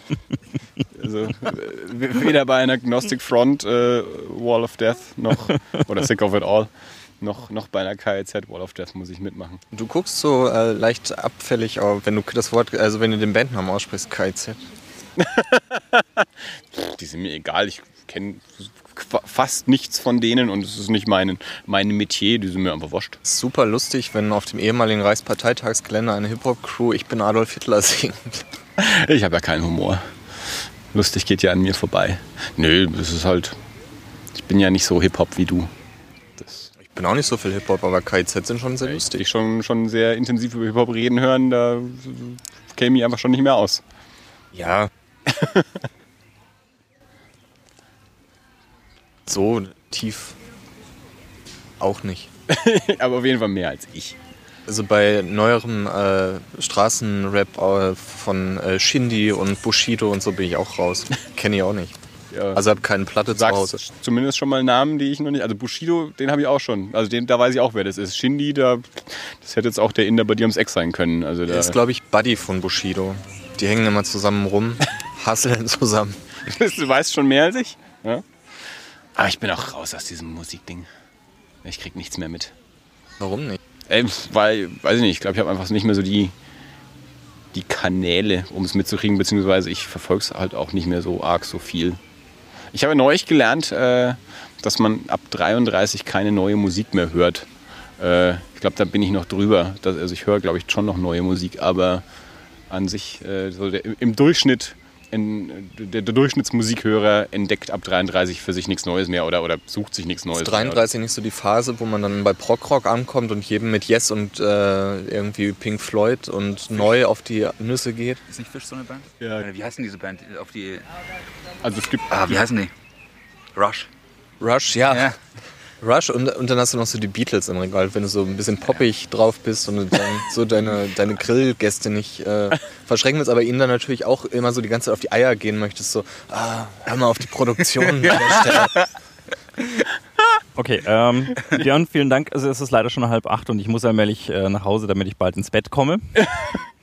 Bist du Beatles-Fan? Nein, aber ich bin äh, alt genug, um über 33 zu sein. bist du nicht der Einzige. Das bin hier immer noch der Älteste. Oh, ich, ja, stimmt. Hast du eine Pink Floyd-Platte im Regal? Äh, ich habe gar keine Platten. Ähm, ich kann sein, dass auch irgendwo Pink Die jungen Floyd. Leute benutzen Platte auch für CDs oder MP3s. Ja, Das geht schon auch. Auch für MP3? Ja. Okay. Ähm, dann ist da vermutlich auch Pink Floyd dabei, aber auch äh, aus meiner. Oh, aus, äh, bevor ich 33 war. Echt? Mhm. Alles was damit zu tun, dass Jesus 33 gestorben ist? Mit 33 oder was? 32? Ich glaube, dass das damit nichts zu tun hat. Vielleicht finden wir die Antwort, wenn wir die Pink Floyd-Platte mal rückwärts spielen. ja. Ich dachte, das macht man mit diesem, äh, mit irgendeiner Beatles-Platte tatsächlich, wo man dann angeblich hört, dass Paul McCartney äh, eigentlich, der echte Paul McCartney natürlich schon längst tot ist. Gibt es nicht auch was, wo er sagt, I stabbed John Lennon oder sowas? Weiß ich nicht, aber der andere Beweis neben dem rückwärts abgespielten Lied, dass Paul McCartney tot ist, ist, dass er einen Tag einen Schnurrbart hatte und am anderen Tag nicht mehr. Gibt es nicht auch irgendwie so auf dem Abbey Road Cover, dass, äh, Dass da einer barfüßig läuft äh, irgendwie sowas, ne? und Ja, ja. kurz gestorben ist oder so? Ah ja. Äh, Verschwörungstheorien sind auch eine feine Sache. Da kann man auch noch einen eigenen Podcast zu machen. Die Platte von den Beatles, die ich am meisten mag, ist die Abbey Road. und ich bin noch nicht mal 33.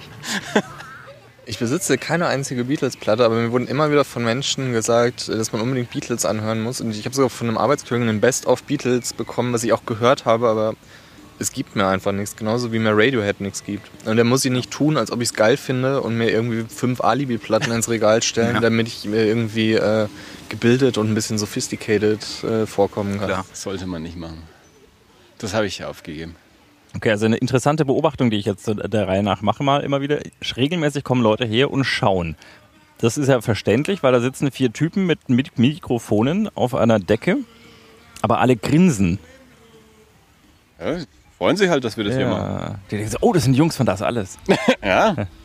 Endlich mal draußen in der Ja. Die überlegen, ob die zu euch kommen dürfen und um Autogramme fragen können oder nicht. Vielleicht überlegen sie sich auch, ist das nicht der Typ, der mich fotografiert hat gestern im Rock im Park? Einer muss jetzt sagen, oder ist das nicht der Typ, der diese tollen Comics zeichnet? nee, ich glaube, die schauen wahrscheinlich alle eher rüber zu dem Typen da. Mit seinem schönen Gesang. Versucht ihm geil zu sagen, dass er aufhören soll? Ich bin mir nicht sicher. Sieht nicht so aus, als würde sie das mit großer Vehemenz tun. Sing nochmal Stairway to Heaven. Ja, wohl, so, so ist er auch ruhig. Acht Minuten lang? Äh, neun? Oh, wir äh, rennen Hund gegen Fahrrad. Noch gewinnt der Hund. Und der Fahrradfahrer rennt, äh, fährt gleich jemand um. Naja, Versucht er ihn ihr, einzufangen? seht, hier oder? passiert Spannendes. Ja, es ist ich total glaube, die rennen einfach nur Mhm. miteinander. Ich. Ich mache das, ich mach das mit unserem Hund schon auch manchmal, aber ich versuche ihn dann gerade wieder zu erwischen. Ja, nee, ich glaube, das ist ein Spiel, was die da machen. Das macht wahrscheinlich unser Hund auch. aber ja, da ist es, glaube ich, auch für das Herrchen ein Spiel, nicht nur für Ein den Hund. einseitiges Spiel. Naja, so, sonst noch irgendwelche spannenden Sachen passiert so? Ja, lass doch endlich mal über Comedy reden. Das haben wir jetzt die letzten zwei Mal immer verpasst. Oh Und Mann. der einzige Typ ist, den ich kenne, der Ja. auch einen WTF-Aufkleber sich wahrscheinlich hat importieren lassen. Ich habe mir, ja dieses, ich hab mir ja ein T-Shirt bestellt und da war auch dieser Aufkleber dabei. Ja. Stimmt, ja. Ich oute mich. Ähm, ja, ich bin. Ist okay, mal gerade auf Toilette zu gehen, oder? Ja, ja. Klar. Hier ist ein Baum. Ja, wo sagen. Kabel ist nicht so lang, aber Jetzt, jetzt holt er sich jetzt eine Toilette aus dem, aus dem Rucksack oder hat er eine Rolle Klopapier Ja, dabei? Oder, oder Nein, ich muss bestimmt der Klofrau was bezahlen. Aber ich habe tatsächlich bei Amazon mal nachgeguckt, es gibt äh, so Pappkartons, die du mitnehmen kannst. Und dann kannst du sie aufklappen in den Wald und dann kannst du da ein Geschäft verrichten. Aber wenn ich gestern, hast du nicht gestern noch äh, äh, zwei Kinder beobachtet, die ans äh, Germanische Museum gekackt haben? An einen Baum des Germanischen Museums. wenn ihr das bei Amazon das- sucht, ihr findet das unter Tetrakack.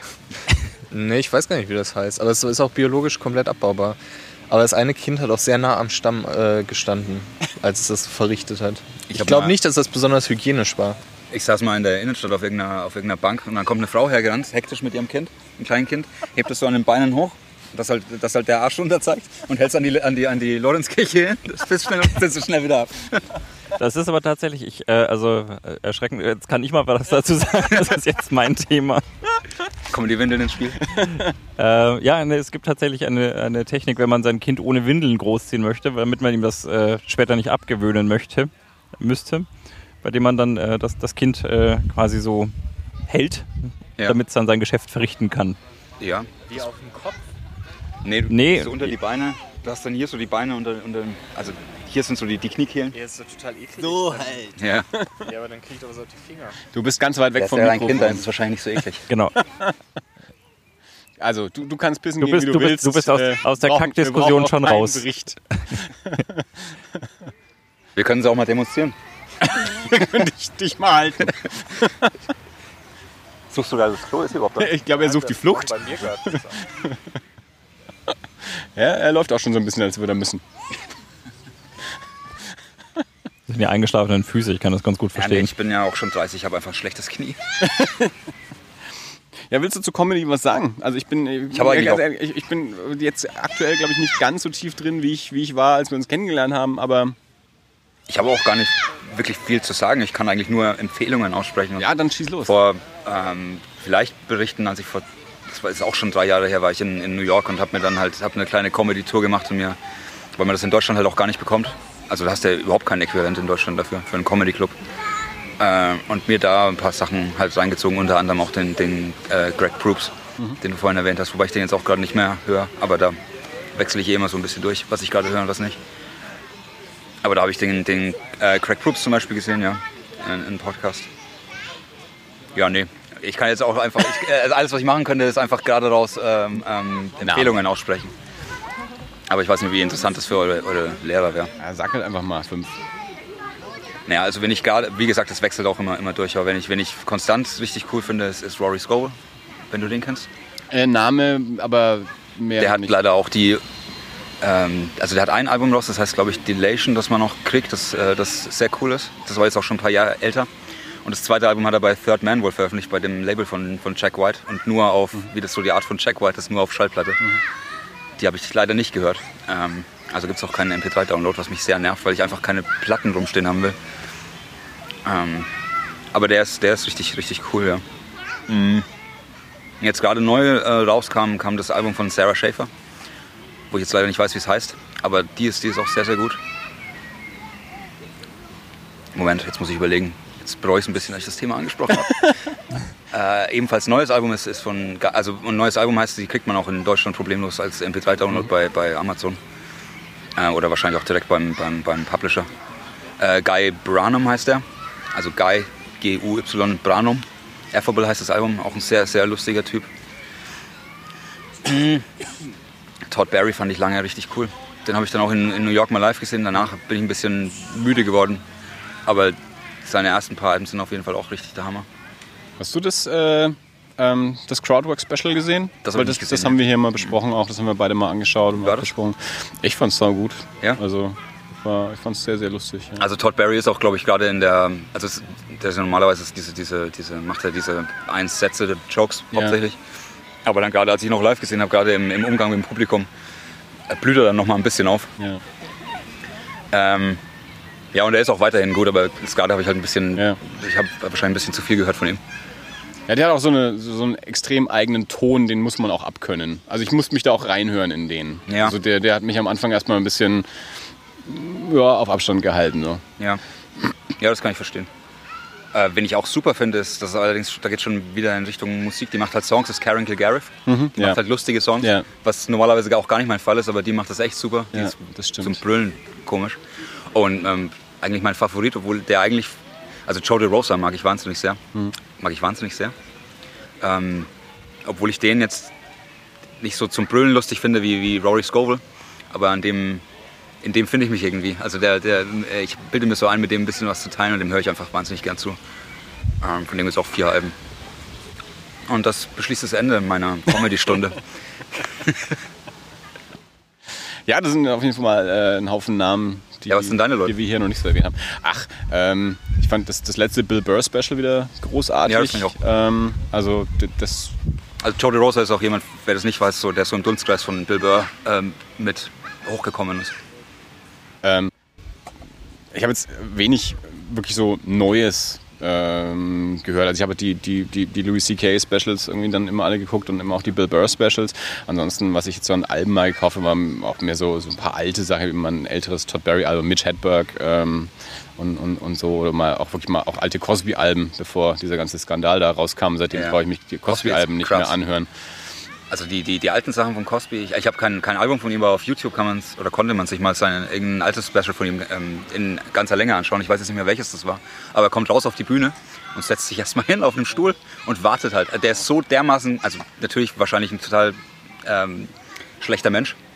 Äh, aber als Comedian hatte, das, hatte der das scheinbar so dermaßen drauf. Ja. Setzt sich da hin und wartet erstmal Ja. und dann fängt er total gelassen an seine Witze Ja. äh, zu erzählen und kontrolliert den kompletten Raum. Das ist schon echt Ich glaube, Mark Maron war das mal, der es auch gesagt hat, der, der, der, bestimmt auch einfach, was lustig ist. Ja, ja. Also der, der erzählt noch nicht mal Witze, sondern der erzählt dir Geschichten und, und bestimmt einfach, das ist lustig. Ja. Und Leute lachen auch und es funktioniert. ja. Es es ist wirklich Wahnsinn. Ja. Also ich habe nur... Ähm, ich habe gesehen, dass die auch auf YouTube stehen, seine Konzertdinger da. Habe ich mir aber nicht angeschaut bis jetzt. Ich habe eben äh, mir dann mal zwei alte Alben gekauft und halt gehört. Äh, das, und das ist schon, schon lustig genug, wobei ich auch glaube, dass auch er gerade dann, auch obwohl er sitzt, doch relativ viel über, über äh, die Physis auch macht und, und auch Mimik und so. Das, das, das, das hörst du den Alben auch schon an, wenn er so den, den, den Zahnarztpatienten spielt, dass da jetzt auch viel irgendwie mit dem Gesicht passiert.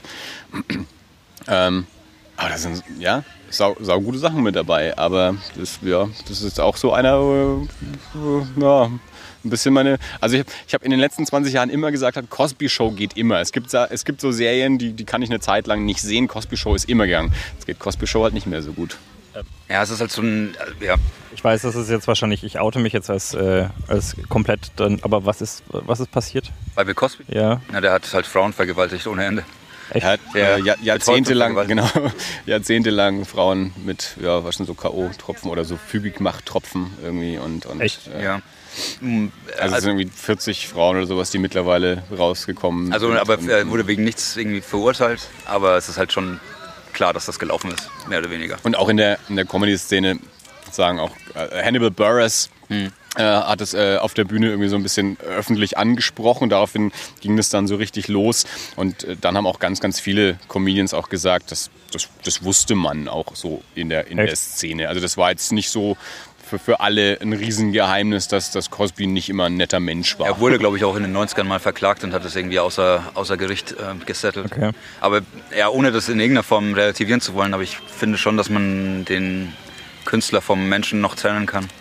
Also sie ja auch, ähm, Ja. Roman Polanski. Woody Allen Ja, wobei Woody Allen, Das- das weiß ich ja gar nicht mal, ob, da, ob man da... Ja, das, das ist aber, das, also mir fällt es immer ein bisschen schwer, ich weiß das auch immer nicht so genau. Also man, das war jetzt auch mit, mit ähm, seine, also nicht seine Tochter, die da vor zwei Jahren oder was äh, dieses Riesending geschrieben hat irgendwie Ja. äh, und so und, und ich finde es immer schwierig. Also so, so ganz un, äh, unvoreingenommen kann ich das Zeug dann irgendwie immer nicht mehr gucken. Doch, also ich schon. Ähm, mir, mir ist das egal eigentlich. Also wenn, wenn das jetzt irgendwie mein Nachbar wäre und ich bekäme das mit, wäre das natürlich eine ganz andere Geschichte.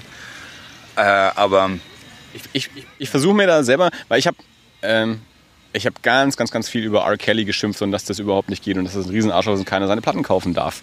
Äh, da ist mir das umso leichter gefallen, weil mir seine Musik auch egal war. Und deswegen hinterfrage ich mich jetzt dann eben auch immer ein bisschen, weil ich Woody Allen Filme mag, beurteile ich den da jetzt halt anders, als ich es mit R. Kelly gemacht habe. Und da finde ich mich dann selber immer ein bisschen R. schwierig. Kelly denn nicht aber, also in Anführungszeichen, nur einer 14-Jährigen ins Gesicht gepinkelt oder sowas? ich glaube, da gab es auch einen Film, wo, er- wo sie geknallt haben. Ja, ja. Also kam auch, gab es auch einen, einen Artikel letztes oder vorletztes Jahr, äh, wo, wo nochmal eine Krieg amerikanische. Journalistin oder so das, Ja, das das ist jetzt Ganze nochmal 10, 15 Jahre Ich wollte her. gerade noch mal, ist äh, noch mal mehr aufgerollt hat und auch wirklich die ganzen Jahre danach irgendwie so. Und, und, Ich habe auch vor 15 Jahren nicht mitgekriegt, dass R. Kelly einer 14-Jährigen ins Gesicht gepinkelt hat. Ja. Ich meine, das sind alles ganz schlimme Sachen, aber ich finde trotzdem, dass man, also ich kann das und Außer für Menschen, die da volljährig sind und das mögen, wenn wer anders einem ins Gesicht Ja, pinkelt. ja, klar. Ja, das, ist, das ist super. Ja, mein, mein Problem ist bei der Sache dann halt trotzdem immer so ein bisschen, ähm, ich, dass, dass ich irgendwie das dann mitfinanziere, so quasi. Also wenn ich dann halt in den Film reingehe, da, dass ich da auch so ein bisschen so meine, meine Stimme für den Filmemacher abgebe und auch Geld dafür abgebe. Äh, und, und Naja, aber wenn du, wenn du da kon illegal runterladen. Ja, ja, das, äh, dann müsstest du dich aber, wenn, das, wenn, wenn man da konsequent wäre, dann müsste man sich ja über absolut jeden Autoren, den man liest, ich sage ja auch, Fülle informieren. ich sage ja auch, dass es echt schwierig ist. Also das, ich, ich bin da auch nicht äh, irgendwie äh, ein, ein Moralapostel oder auch strikt in meinem eigenen äh, Konsum dann davon. Ich, ich, das sind Fragen, die ich mir für mich selber stelle. Ich sehe Trailer oder Ankündigung für einen neuen Woody Allen-Film und es begeistert mich total und ich denke mir, oh Mensch, möchte ich eigentlich sehen. Und dann denke ich mir im nächsten Moment, ja, aber kann ich Woody Allen-Filme noch so gut anschauen? Also macht mir das noch Spaß? Und, ähm, ich weiß es Kommt doch nicht. drauf an, wie du, wie du Filme, wie du Musik, wie du äh, Literatur letztendlich konsum, also konsumierst oder rezipierst. Ähm, wenn dir der Autor einfach sehr, sehr nah ist und es um sehr, du eine persönliche Beziehung hast, obwohl du den vielleicht überhaupt nicht kennst, dann trifft dich das natürlich hinterher viel mehr. Weil du denkst, du hast dann so ein Idealbild von dem Musiker, dass der wahrscheinlich genauso ist wie du und genauso fühlt wie du. Ähm, und davon muss man sich halt lösen. Also ähm, ich behaupte mal ganz kackenfrech, dass sehr viele, also die meisten Menschen sind Arschlöcher auf dieser Welt und dieser, dieser Schnitt wird wahrscheinlich auch bei Künstlern, bei Musikern und bei Filmemachern genauso äh, anzutreffen sein wie unter der Normalbevölkerung. Also Ja, aber natürlich gibt es da auch äh, Abstufungen. ja klar, aber Also, wenn ich jemanden, wenn nicht, ich äh, nicht jeder Musik Filmemacher, gut finde, dessen dann Filme ich mag, muss, muss ein netter Mensch sein, aber er muss, nicht auch, muss auch nicht gleich ein Vergewaltiger sein. Nee, aber ich will auch keinen Bullshit von dem dann im Interview äh, lesen. Also wenn jemand, wenn ich, wenn jemand dumm, dummes Zeug im Interview labert, dann finde ich das hinterher meistens dann auch nicht mehr so gut, was er macht. Also und das muss halt nicht mal richtig dumm sein, sondern es reicht schon so latent dumm. Ja, da geht es mir, echt- da geht's mir echt ganz anders. Ich blende das echt ganz aus. Also mir geht es da echt nur, um, um, nur ums Werk. Und mir ist es ziemlich egal, was die, was die Leute in ihrem Privatleben oder halböffentlichen Leben dann noch machen. Aber jeder, und gerade ich weiß, dass jeder mal was Dummes sagt. ähm, mein, bei Bill Cosby was, ist mir jetzt zum Beispiel scheißegal, weil ich Bill Cosby von Anfang an schon scheiße fand. ja. Ja. Ähm, Aber ich kenne ihn auch nur über die Cosby Show, weil ich, also das war halt so, das lief auf Kabel 1 nachmittags irgendwie und das war halt so ein komischer Typ mit komischen Pullovern, der halt immer so der komisch tanzt. Moralapostel-Scheiße von sich gegeben hat. Ja, ja, das stimmt. Auch daran kann man, kann man übrigens Leute, äh, das, das Alter von Leuten unterscheiden. Der lief halt auf Kabel 1. Ja, das sagen natürlich Leute, die etwas jünger sind. Äh, Leute in meinem Alter sagen dann sowas wie, der lief auf dem zweiten. Ich lief die Cosby-Show im ZDF. Ich meine, Die Simpsons liefen auch mal auf dem ZDF. Ja. Star Trek Next Generation. Echt? Star Trek habe ich immer in Sat 1 gesehen, nach Baywatch. Ja, Next Generation ist ursprünglich auch mal auf dem ZDF äh, Echt? gestartet. Ja. Ja. Ja, Sopranos ja, glaube ich, auch, aber irgendwie spät nachts noch. Ja, das war, ja, muss auch ZDF gewesen. Das, das waren auch die Folgen, die ich gesehen habe. Die haben Samstag nachts und Sonntag nachts nach dem, nach, nach dem Sportstudio, deswegen immer noch extra spät, weil die mir überzogen haben. Man muss das, wenn du es aufgenommen hast, musst du mir extra viel Platz lassen, äh, dass es auch wirklich noch drauf ist. Aber die haben, ich habe zwei Staffeln gezeigt oder so, ja. Naja, auch egal. Äh, gut, das war dann der Comedy-Block. ah, unser Sänger ist auch gerade irgendwie, wahrscheinlich geht er auch pinkeln. Äh. War es übrigens schön, Jan?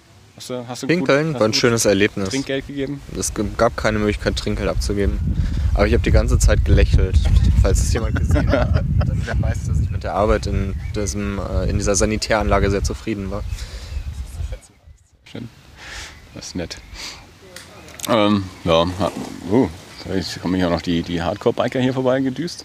Ähm, haben wir noch irgendwas oder äh, neigt sich das hier jetzt gerade dem Ende zu? Oder hat jemand noch irgendwas, was er besprechen möchte?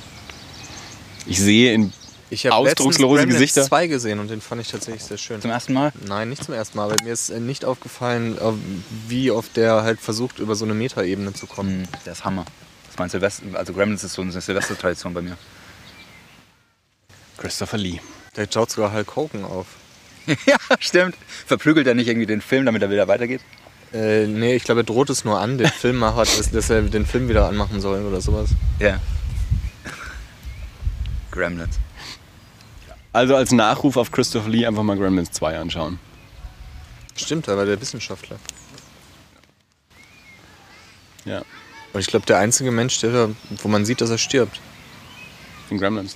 Ich glaube, in Gremlins 2 sieht man nur, dass Christopher Lee stirbt. Ich glaube, bei allen anderen kriegt man es gar nicht so richtig mit. Also die werden dann so angefallen von Gremlins, aber sind dann raus und Christopher Lee kriegt, glaube ich, irgendwie so einen Stromschlag und kippt dann um ist tot oder Ja, das sowas. kann gut sein, ja. Ich glaube, das ist der einzige, wo man sieht, dass er wirklich stirbt. Aber der Film ist, glaube ich, auch ab, ab 0 oder ab 6. Nee, nee, Gremlins 2. Ist Gremlins 2 nicht einer von den Filmen, die in Amerika dieses PG-13-Rating zusammen mit Temple of Doom ähm, auf den Plan gerufen haben? Dass, dass die, es gab früher wohl, ich habe es jetzt auch nicht genau im Kopf, aber es gab nur irgendwie PG, also was halt das Äquivalent zur FSK. PG, also irgendwie Kinder, die nur in Begleitung von Eltern sich den Film anschauen dürfen. Und das nächste wär, war dann irgendwie Rated R, wo du du dann nur rein darfst, wenn du irgendwie über 17 bist oder so. Andi, sagst du es bitte? Rated R. Äh, soweit ich mich erinnere, als äh, Gremlins 2 in Deutschland ins Kino kam, kam der zunächst ab 16 und wurde dann aber auf 12 runtergestuft. Ich kann mich Also was ich nur meine, um das nur kurz zu Ende zu machen, ist, dass, dass dann kam äh, Temple of Doom, also der zweite Indiana Jones raus und Gremlins 2. Und die waren dann beide in so einem Zwischenbereich, wo man gesagt hat, das ist für Kinder doch zu hart, aber jetzt auch nicht, man muss nicht auch nicht, auch nicht erwachsen sein, um das zu schauen. Ja, aber Und hat dann heute- so PG-13, also dass du, musst zwar 13 sein, aber dann darfst du ihn ja schon eingeführt haben. Ja, heute würdest du den noch aber FSK 0 machen. Wahrscheinlich.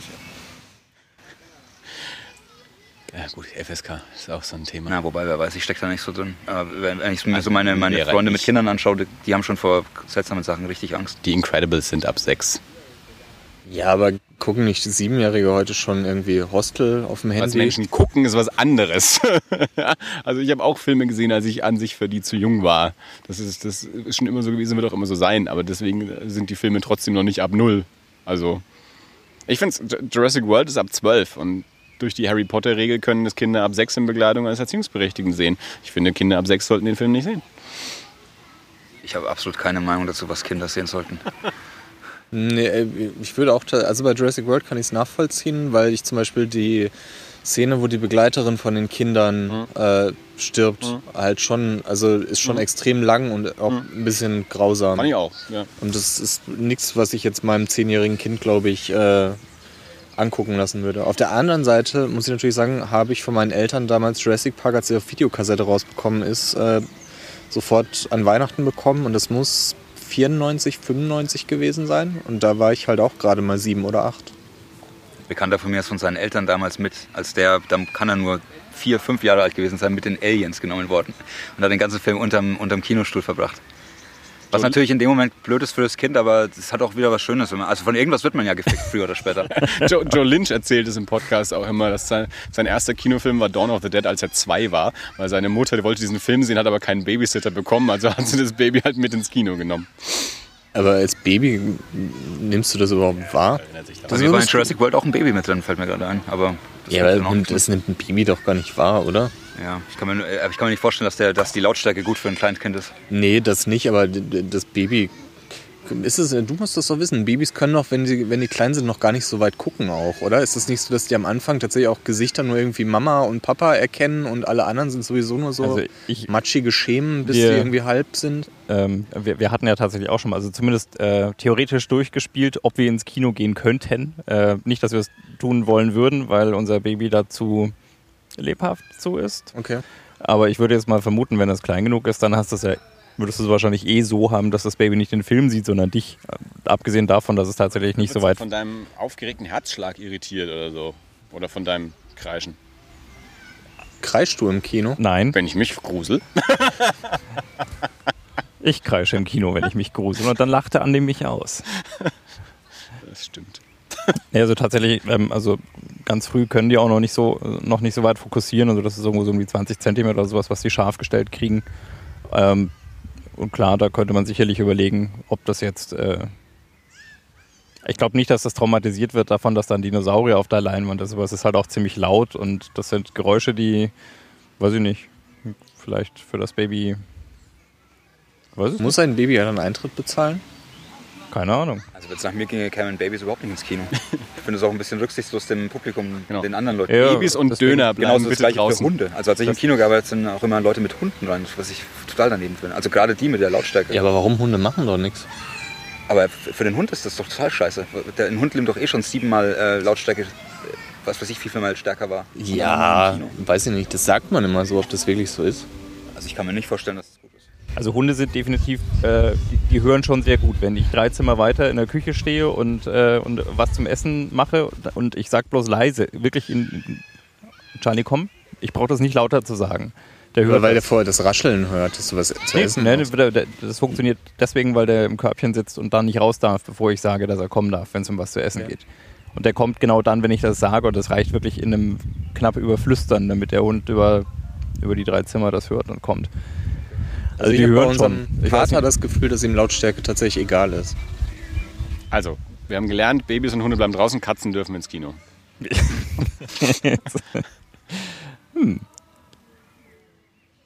Was war das Verrückteste, was du im Kino erlebt hast? Als ich da gearbeitet habe. Ja. Ich habe es leider nicht selber erlebt, aber es gab einen Toten. Ich sag immer, uns fehlt ein Toter und eine Geburt. Das sind die zwei Sachen, die ich im Kino nicht erlebt habe. Ich war, ähm, dann, dann sage ich jetzt am besten nicht, in welchem Kino ich gearbeitet habe, aber ich, ich habe hab in der, an der Kasse gearbeitet an dem Tag und war deswegen nicht im Kino unterwegs, sondern saß halt nur in der Kasse. Und die Leute, die den Einlass gemacht haben, was normalerweise mein Lieblingsjob gewesen wäre, ähm, Einlass sind die coolsten. die mussten halt auch, ja, Einlass ist halt, hast du halt am, ich bin halt, ähm, hast halt am wenigsten Kundenkontakt. Karte abreißen und dann war's das. An der Kasse musst du mit den Leuten auch noch sprechen, was manchmal, sch- mir zumindest manchmal schwierig fällt. Musste ich auch machen. Ja, Eisverkauf. Das war, das war der Job vom einen, das war halt Eisverkauf. Bei mir auch, ja. Ähm, also in den sauren Apfel musst du dann halt beißen. Wir dann mussten mit noch- so einem umgeschnallten Ding kommen, wenn diese, wenn diese, ähm, wenn dieses Standbild auf der Leinwand war, jetzt noch ein Eis vor dem Film? Nicht, nicht um, na, es kam die Noch Eiswerbung. jemand ein Eis? Noch, ja. Genau so. Aber bei mir war es nicht umgeschnallt, sondern ich hatte einen, ich, es war lief in der Hand. Okay. Ähm, naja, und dann, dann lag halt im, ähm, in einem Klo ähm, ein toter Mensch mit einer Spitze daneben.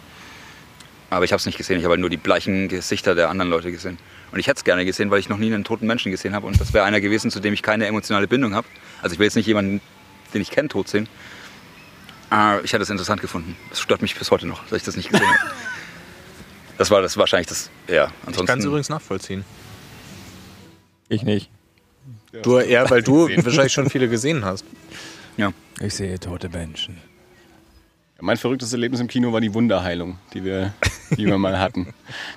Weil, wie gesagt, To- Toter und Baby, das, das fehlt uns. Aber wir haben einmal, äh, war Sinister Erlangen, zehn Säle, und es kam ein, ein Mädel, eine junge Frau im, im Rollstuhl und wollte in Kino 4 und das ist nicht über einen Fahrstuhl zu erreichen. Da muss man zwei Treppen hoch. Und äh, Kollege und ich haben die, die halt entsprechend im, im, im Rollstuhl über diese Treppen da also hochgehieft. Und im Saal ähm, hat sie sich dann so in, in den Sitz reingehieft. Also ähm, Rollstuhl stand dann an der Seite. Und dann irgendwann während der Werbung oder so, kurz vor der Eispause kommt eben äh, Kollegin gerannt und meinte, hier, wir brauchen den Dirk, weil Dirk oben Projektionen, äh, Sani und, und äh, Sani-Kasten und alles und sowas. Und dann, äh, weil diese Dame also dann ähm, bewusstlos in ihrem Sitz so drin hing. dann haben wir die da zur Meerend überall rausgehieft und draußen auf den Boden gelegt.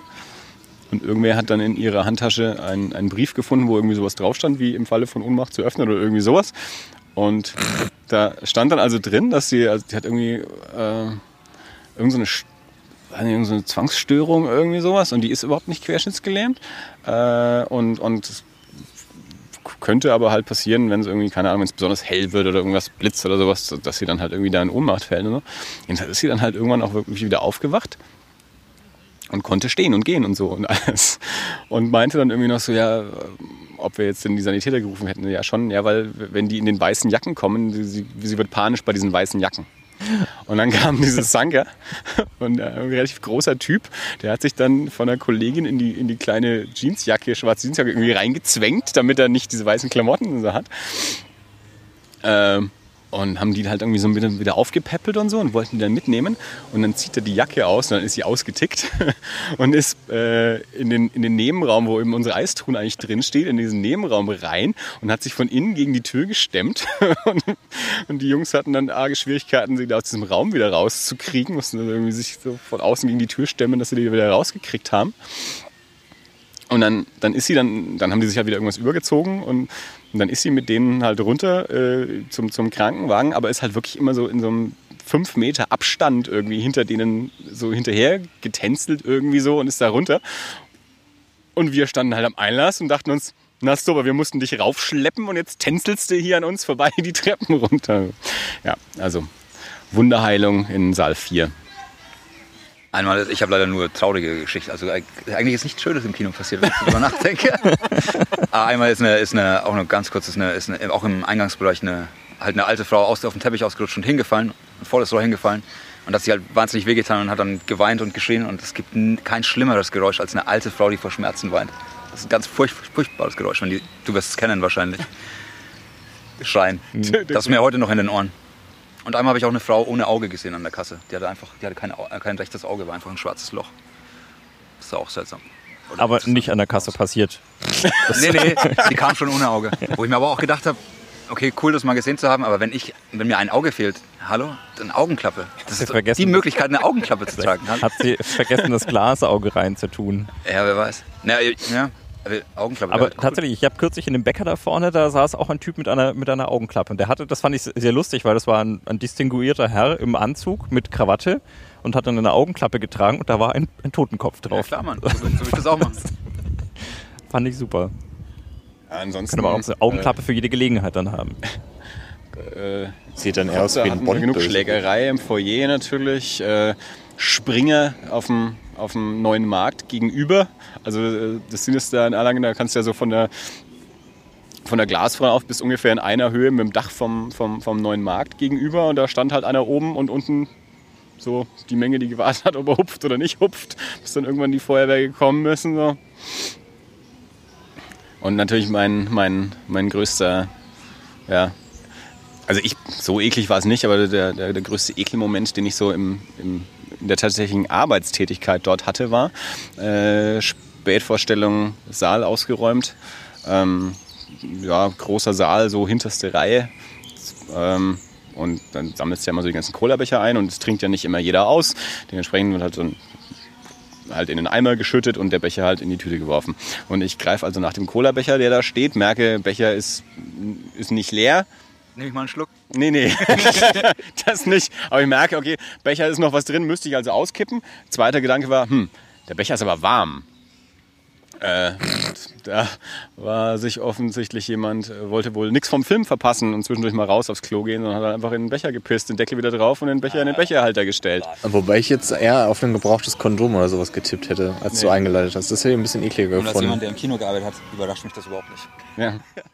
Also Kondo Kondome sind aber jetzt schon auch, das war jetzt keine Seltenheit. Ja. Also ich habe keine gefunden. Ich bin beim Toilettendienst auch mal in, äh, in, in, in, in, so einem, wie heißen die, Stall, also die, die kleinen Dinger, wo halt die, hm. die so Toiletten Kabine sind. halt. So eine Kabine, genau. Kabine rein, um zu schauen, ob genug Klopapier da ist. Und ähm, die, die Kabinenwand innen war blutverspritzt und in der Toilette lag eine Spritze. Und ich stehe halt da mit der Hand an der Tür. War auch kein schöner Moment. Wo wir bei solchen Themen sind, hört jemand ab und zu Domian. Äh, Ab und zu. Vor vielen, vielen Jahren. Mittlerweile schon ganz lange nicht mehr. Ich möchte meine Lieblings-Domian-Geschichte erzählen. Es ging um das Thema, äh, ich glaube, Schmutz oder schmutzig hieß es. Es lief tatsächlich auch an meinem Geburtstag letztes Jahr. Ähm, und da hat ein Typ angerufen, der war 22, 23 und der hat als Callboy gearbeitet. Und hat dann so erzählt, was er so für eklige Sachen machen muss. Und einen Kunden hat er, ähm, der gibt ihm Geld und dann soll er sich neue Turnschuhe kaufen und damit eine Woche rumlaufen und in jeden Hundeschiss reintreten, den er sieht. Und dann leckt der Kunde das dann am Ende der Woche so genüsslich ab. Und da denkt man sich schon so, oh Gott, was für ein schlimmer Job. Es kann nicht widerlicher werden. Und dann packt er die Geschichte aus von dem Kunden, der ihn bittet, sich zwei Wochen nicht zu waschen und dann äh, seinen Eichelkäse aufs Brot schmiert, die abgeschnittenen Zehen und Fußnägel dann so da drauf drapiert, das zusammenknüllt und dann das isst. Und im Hintergrund läuft John Lennon.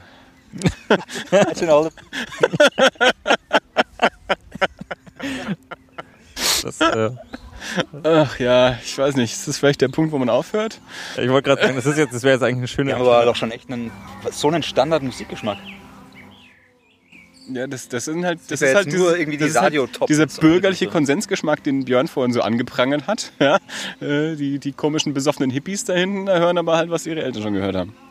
Wir haben im Podcast ja noch nie ausführlich über Musik gesprochen. Da werde ich zum Ben.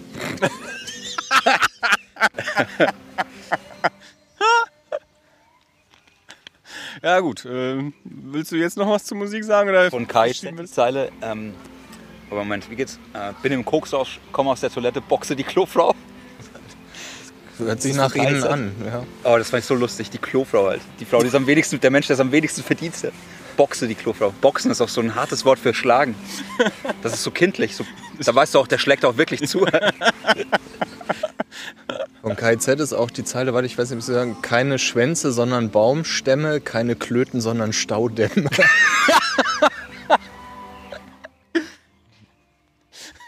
finde die Musik von KZ auch, kann ich nicht, auch, auch nicht hören, aber ich habe schon was übrig für die, für die Texte. Du liest dann nur das Booklet einfach. Ja, das, Bo- ja, die Lyrics auf der. Googeln einfach äh, Lyrics, dann kriegt man das schon. Zu einer guten Weißweinschorle abend. Vielleicht bringen sie ja mal eine schöne gebundene Ausgabe raus, so die gesammelten Werke. Aber ich habe einen Kumpel, der immer gerne, der, der sehr tief im deutschen Hip-Hop drin ist und der gerne äh, diese Punchlines da zitiert.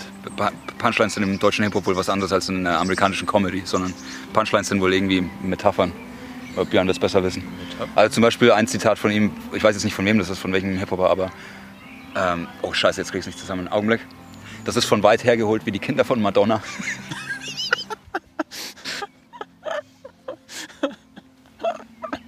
Dafür habe ich schon was. gibt sehr lustige, also es gibt lustige deutsche Hip-Hop-Sachen, die von sich aus lustig sind. Es gibt Sachen, die sind unfreiwillig lustig. Da gehört zum Beispiel Flairs Autobiografie mit dem Titel Im Bus ganz hinten dazu. Unfreiwillig lustig. Ja. Wo ist ganz hin? Da haben die coolen Kinder gesessen. Also ich nicht. Ich habe vorhin hinterm Busfahrer gesessen Ich saß und mich mit Annika Klausing unterhalten, die damals immer über Akte X äh, gesprochen hat, die sich immer auf Video aufgenommen hat. Ich hatte auch eine im Bus, die, die sogar die Akte X-Romane gelesen hat. Ruinen, Ruinen kann ich mich noch erinnern, diesen, diesen Roman, der gar nicht auf einer Folge basiert hat, sondern ein eigener. Das war, glaube ich, der erste Akte X-Roman, der zumindest der auf Deutsch erschienen ist, der eine eigene Episode dargestellt hat. Ach, Erinnerungen. Wir haben tatsächlich äh, die jetzt übers Wochenende gerade mal wieder zwei Akte X-Folgen angeschaut. Äh, Ich schaue mich gerade zum zweiten Mal durch die komplette Staffel wieder in, in Vorbereitung. Und in, äh, um einen Podcast-Tipp abzugeben, wobei der jetzt gerade irgendwie stagniert. Aber es gibt einen Podcast, der heißt Die X-Files, Files von äh, Kumail Nanjiani, auch ein toller Comedian, ähm, wo er die einzelnen Folgen bespricht. Das, wenn man auf Akte X steht, mit Gästen, teilweise aus der Sendung, teilweise auch andere Comedians, ähm, das ist sehr informativ und amüsant. Ich habe selber noch keine Folgen angehört, ich habe meiner Freundin empfohlen, die hat ein paar Folgen gehört und fand es auch ganz gut. Und, äh, Es ist auch ganz gut. Aber allerdings gab es jetzt irgendwie, glaube ich, seit sechs oder vielleicht sogar zwei Monaten keine, keine, keine neue Folge, weil der halt auch irgendwie als Schauspieler scheinbar beschäftigt ist. Nee, der, der, der ist ja in, dieser Silicon Valley-Serie und die scheint ja recht erfolgreich zu sein. Und, äh, ja. Ich vermute mal, dass er jetzt, die haben jetzt auch angefangen, die neue Akte X-Staffel da zu drehen, dass der da sich wohl auch um eine, wenn ich, wenn nicht bemüht, sondern sogar bekommen hat, äh, eine kleine Rolle. Weiß ich aber nicht. Ich vermute es mal. So, Björn fängt das Trommeln an. Jetzt hat die Musik wieder aufgehört. Hey DJ! Wir könnten raten, was als nächstes kommt. Aber guck mal, Das ist doch also es ist tatsächlich Einheitsbrei. Ja, ja. Das ist so Bayern 3 abends. Fetenhetz 4 oder so. Und jetzt lehnen wir uns einmal alle zurück und erinnern uns. John Lennon Imagine zum ersten Mal. Das ist halt noch ehrliche Musik, Björn, das verstehst du halt. Hand, handgemachte, ehrliche Musik. Handgemacht. Nicht so wie heute, wo alles aus dem Computer kommt. Ja, klar. Mit Diesen, Kann ja jeder. genau, und diese, diese Rapper da können nicht mal singen. Ja, ja. Jugendliche mit ihrem MTV. Das mal wenigstens noch gibt, so wie es mal war. Lieber Viva 2. Ja. Dann, dann wüsste ich vielleicht auch noch was von Musik. Ich kenne MTV nur noch äh, mit äh, damals schon ähm, Dismissed. Lief damals, glaube ich. Ich habe MTV ganz spät kennengelernt, weil wir keine Satellitenschüssel hatten. Das war ganz, ich glaube, ich habe nur die letzten Atemzüge von Viva 2 noch mitbekommen. Also ich war da ganz spät am Start. Onyx gab es auch noch. Die hatten auch irgendein Musikmagazin. Gar nichts. War das prägend? M ja, war schon prägend, oder? Also für mich schon auch irgendwie ein bisschen.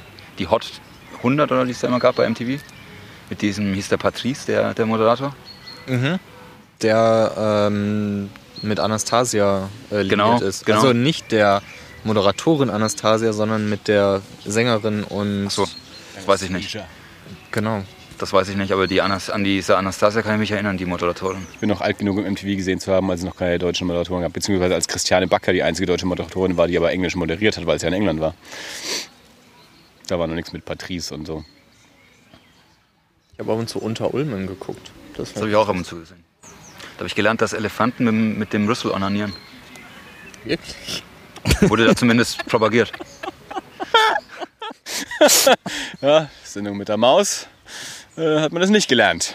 Aber Elefanten, also um es ein bisschen naturwissenschaftlich zu machen, schieben sich tatsächlich auch gegenseitig ab und zu mal den Rüssel in den Hintern, um den Popo sauber zu machen. Naja. Tatsächlich. Da gibt es sehr sonst. viele Videos bei YouTube, das ist verstörend. Ich finde es verstörend, dass du es angeschaut hast. Ich habe den Aber- Link zugeschickt bekommen. Äh, ja, und, und natürlich stand auch was anderes als Beschreibung. Also ich hab's. Ich, Nee, geht's einem nicht so, dass manch, also so einmal im Monat hat man so einen Tag, wo man also wirklich nur am rumgammeln ist und sich von so Wikipedia-Eintrag zu Wikipedia-Eintrag durchklickt, bis man bei irgendwelchen schlimmen Geschlechtskrankheiten ankommt oder irgendwelchen Massenmördern. Oder man klickt sich bei YouTube durch, bis man dann da bei irgendwelchen Ekelvideos landet. einmal die Woche. also, hm. Ja, bei mir habe ich. Nee, ich hab, bin bei YouTube so, so irgendwann mal, ich nicht. irgendwann mal bei einem Video, bei einem Geburtsvideo gelandet. Das war tatsächlich sehr verstörend. Also es ist eigentlich ja das Natürlichste der Welt, aber es war trotzdem irgendwie merkwürdig, weil die das in der Natur gemacht hat, die hat in so einem Flussbett gekniet und hat dann da so ihr Baby halt rausgepresst. Und gerufen, geschrien dabei. Eine, eine Freundin von mir hat letztes Jahr äh, geworfen. Und da war ich im Krankenhaus kurz danach. Und die hatte einen Kaiserschnitt. Und äh, da habe ich sie gefragt, ob ich die Narbe massieren darf, weil ich halt ernsthaft der Überzeugung war, dass das so funktioniert. Ich wusste nicht, dass das ja nur so ein relativ kleiner Einschnitt ist. Ähm, und dann durfte ich diesen aber auch nicht sehen. Aber die hat mich dann auch nicht mehr interessiert. Ich dachte, das ist erst so ein Alien-Vorgang. Also so, ein- Nee, so, ich glaub so ein Y-Schnitt hätte ich mir fast vorgestellt. Nicht Y, nur ohne, ohne die, das Y- den Y-Teil oben. Brustkorb noch aufgemacht. Ja. nee, das ist so, so am Unterbauch, Das glaube ist hier ich. so ne? kurz vorher und dann relativ klein und dann wird es rausgezogen. Nee, so klein doch gar nicht, da muss halt das Baby durch. Das Baby ist am Anfang relativ klein. Und, der, und die, die Sind Haut- Babys am Anfang nicht schon so drei Kilo schwer? Drei, vier Kilo? Ja, aber klein. Ich würde jetzt ist von kompakt. Bildern, die ich gesehen habe, behaupten, dass das so 10, 15 Zentimeter sind, wenn überhaupt. Das wäre ja ein Geodreieck. Ja. Naja, also du musst im, im normalen Geburtsvorgang passt das, passt das Ding ja auch äh, durch eine recht. Welches aus? Sag es. Sag es. Magina. Ja, da passt das, äh, passt das Baby ja im Normalfall auch durch. Also, Im Normalfall. naja, wenn, wenn man keinen Kaiserschnitt macht. Also, da ist ja auch nicht so viel Platz.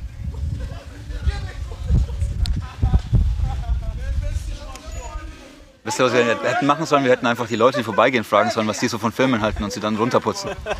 Das machen wir beim nächsten Genau, wir, wir Da nehmen uns wir dann irgendjemanden. direkt, äh, ans Kino äh, mit dem Aufnahmegerät. Ich glaube, es ist relativ langweilig, die Menschen hier zu fragen. Ich glaube, in neun von zehn Fällen würdest du Fast and Furious 7 als Antwort bekommen.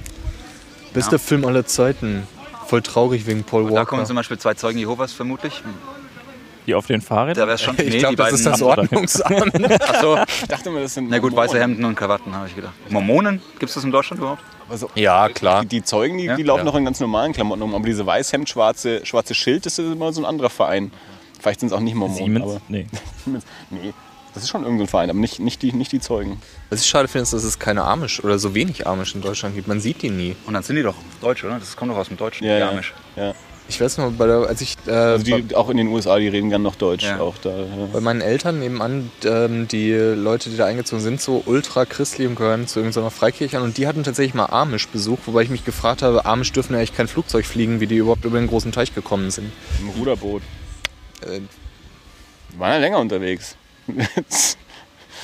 ja, sie waren zu zehnt, also es war vielleicht schon das, war, das war schon die nächste Generation, die da angekommen ist. Aber Amish äh, finde ich auch sympathisch. Ja? Das hat was. Ich glaube, das ist auch, aber Das das, so also das kann schon auch in eine andere Ecke gehen, glaube ich. Das kann schon auch was ich gar Sektenartiges haben. Ja, das kann was Kann Sektenartiges vorstellen. haben. Klar, aber du hast ja zum Beispiel bei den Amish, glaube ich, wenn du 18 bist, tatsächlich ein Jahr, wo du so in die weite Welt rausgeschubst wirst und dir das angucken sollst und dann kannst du dich entscheiden, ob du wieder zurück Ja. willst oder halt lieber draußen wohnen willst.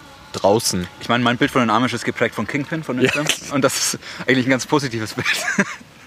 Es gab ja so eine, so eine Doku-Soap Vanilla Ice Goes Amish. Die ist auch auf Netflix, also zumindest auf dem US-Netflix. Ich habe noch nicht reingeguckt, aber Macht er da noch den Amish-Rap? ich weiß es nicht. Aber ich, es, es klingt jedenfalls so, als könnte man da mal eine Folge von schauen. Vanilla Ice bei den Amish. Ich muss bei Kingpin immer an die, ähm, wie er seine Miete nicht bezahlen kann. Mhm. Ah, was hat guter Sex bloß an sich, dass ich da immer kacken muss. Also Also ist Amish immer der einzige Zeuge. Äh, Harrison Ford. Oh ja, Harrison Ford, stimmt. Ist das nicht sogar der einzige Film, wo er eine Oscar-Nominierung für bekommen hat? Das kann sein, das weiß ich nicht. Ja. Aber Kingpin ist eine ganz groß unterschätzte Komödie, finde ich. Die ist damals total untergegangen. Die hat niemand gemocht, als sie rauskam. Es gab damals auch so ein Ding mit Big Lebowski, dass es halt zwei Bowling-Komödien gibt und natürlich Big Lebowski klar die bessere ist, wobei es eine ganz andere Art von Film ist. Ich glaube, die kamen ziemlich zeitnah in Deutschland raus, beieinander. Kingpin und, und Big Lebowski. Aber The ich Big glaube, Kingpin kam Lebowski kurz ist nach. überbewertet. Ich mache mich unbeliebt. Naja, das ist halt so ein, so ein das ist für mich auf, einer, zu auf jung einem Level wie, wie, wie, wie Pulp Fiction halt von der Prägung her. Also der hat voll eingeschlagen bei mir. Ja, das, Pro das Problem ist, bei diesen Filmen, eh, bei meiner Generation kriegst du dir halt dann erst mit, wenn dann, also dann sind sie halt schon so gesellschaftlich akzeptiert, dass auch irgendwelche Dumpfbacken um die Ecke kommen und die halt geil finden. Und dann kann ich die schon aus Protest nicht mehr gut finden. Jan mag halt nichts, was gesellschaftlich akzeptiert ist. Richtig. Weil du so ein Revoluzer bist. Avantgarde. Avantgarde, Interpol.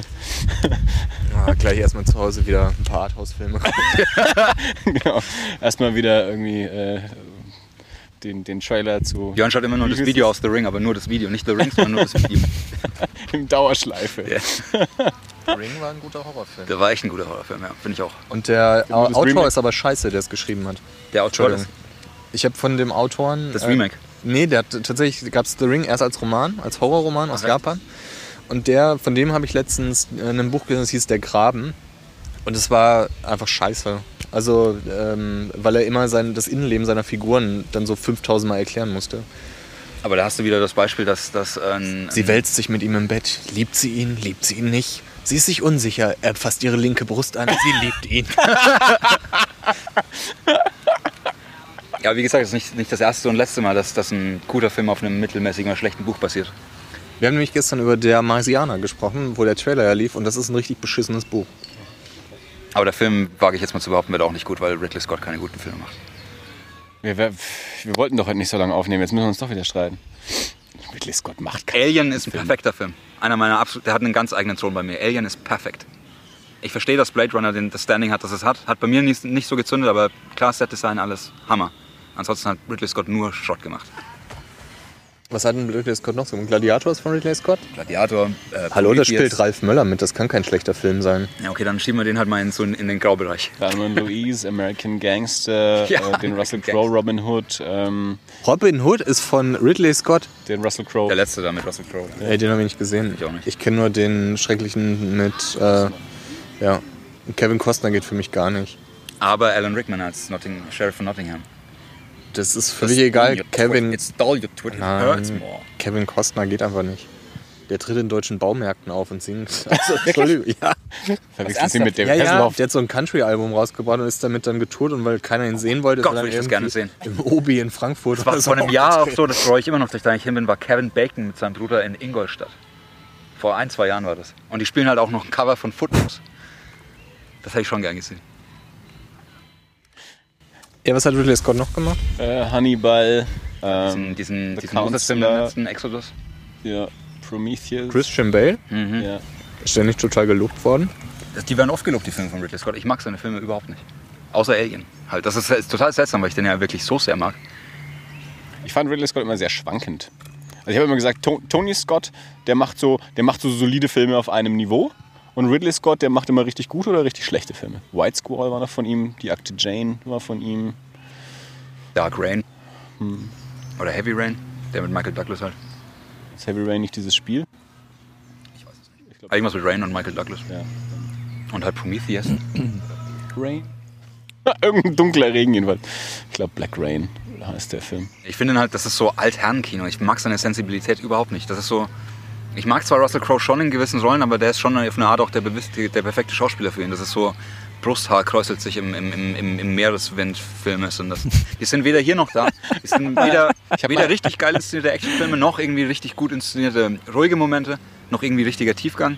Das ist so, ich finde gerade den in so einer Zwischen. Ich hab Tony Scott finde ich zum Beispiel auch überhaupt nicht gut. Vor Jahren einen ganzen Blogartikel darüber geschrieben, warum ich Ridley Scott und Russell Crowe äh, Vergöttert. als nee, aber so, warum ich das, die, die, ich habe da mal so einen Vergleich gezogen, so die, Oh nein. die Ah, Filme, die. Martin Scorsese mit? Leonardo DiCaprio gemacht hat, Tim Burton mit Johnny Depp und Russell Crowe mit, äh, mit Ridley Scott und warum ich das äh, eigentlich das spannendste Team von den dreien finde, weil die so unterschiedliche Filme miteinander gemacht haben. Und dann sagst du im gleichen Atemzug Leonardo DiCaprio und Martin Scorsese? Ja, die haben kaum einen guten Film miteinander gemacht.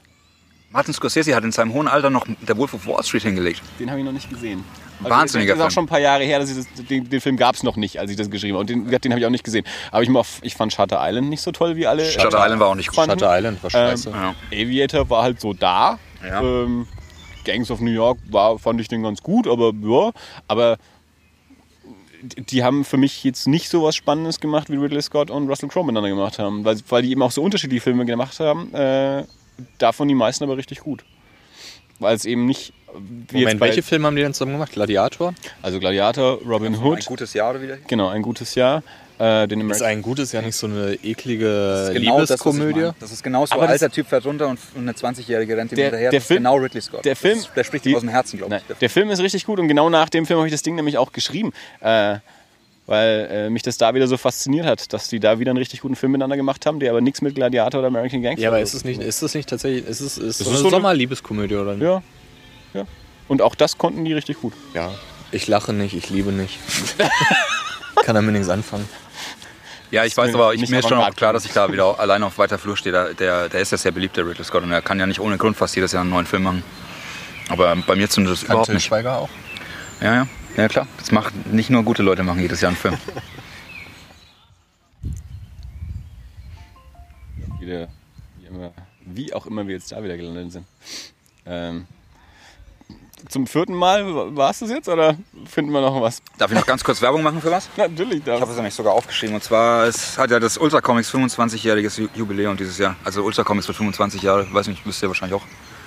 Also hat er Habe ich da nicht was dazu geschrieben? Äh, hast du dann, Björn, hast- ja, Du hast was dazu geschrieben. Na, war das nicht zu dem? Du Was? hast doch bei, dem, wie- bei diesem Ja, genau. Magazin. Stimmt. Äh, da habe ich den Andi für interviewt. Das ist doch Stimmt, schon ja. ganz lang her mittlerweile. Also der, das offizielle, ähm, der offizielle Geburtstag war, glaube ich, tatsächlich am äh, 22. Januar diesen Jahres oder Mhm. äh, 21. Januar oder sowas. Und aber äh, sie feiern aber erst im Sommer, Genau. weil da das Wetter schöner ist und Genau, äh, es gibt im Juli eine. Woche, wo die halt feiern. Das ist vom 13. bis 18. Juli, Montag bis Samstag. Und da kommen halt verschiedene Leute. Und ich signiere da halt am 18. ab 10 Uhr, ich und Gimmick. Also wenn da jemand vorbeikommen möchte, Was war 18. Juli? würde mich das freuen. 18. Juli, ja. Und es ist aber schon ab Montag in der Woche ähm, Aktion. Ich glaube, es kommt, ich weiß jetzt nicht genau an welchem Tag, ultracomics.de steht das alles. Ich glaube, es kommt Joscha Sauer. Von diesem nicht lustig.de ist das, glaube ich. Und Ralf König kommt auch. Und noch andere Leute. Führen Gimmick und du dann eure gemeinsame Comedy-Show auf? Äh, ja. ich ich, ich spiele die restlichen drei Hände an seiner Hand. Die restlichen drei Finger. Ähm, Gimmick ist ein super Typ. Gimmick ist super. Ich glaube, der würde den Witz auch verstehen, sonst hätte ich ihn jetzt nicht gemacht. Nein, ich meine nur so. Also ich wollte nicht despektierlich. Gimmick ist ein super Typ. Ich Ja? teile seinen Humor nur nicht unbedingt. Manchmal. Manchmal. Ja, das Ding ist am 18.07. ab 10 Uhr. Wenn da jemand kommen möchte, wäre das cool. Ende der Werbung. Ist ja noch äh, ein Monat hin. Vielleicht, äh, Aber ich glaube, so schnell wäre ich nicht wieder eingeladen. vielleicht ich wollte gerade sagen, vielleicht weisen wir ja dann, wenn es soweit ist, nochmal drauf hin. Gehst einfach äh, hin und lässt dir äh, einen Gladiator in deinen Lollipop vorne reinzeichnen.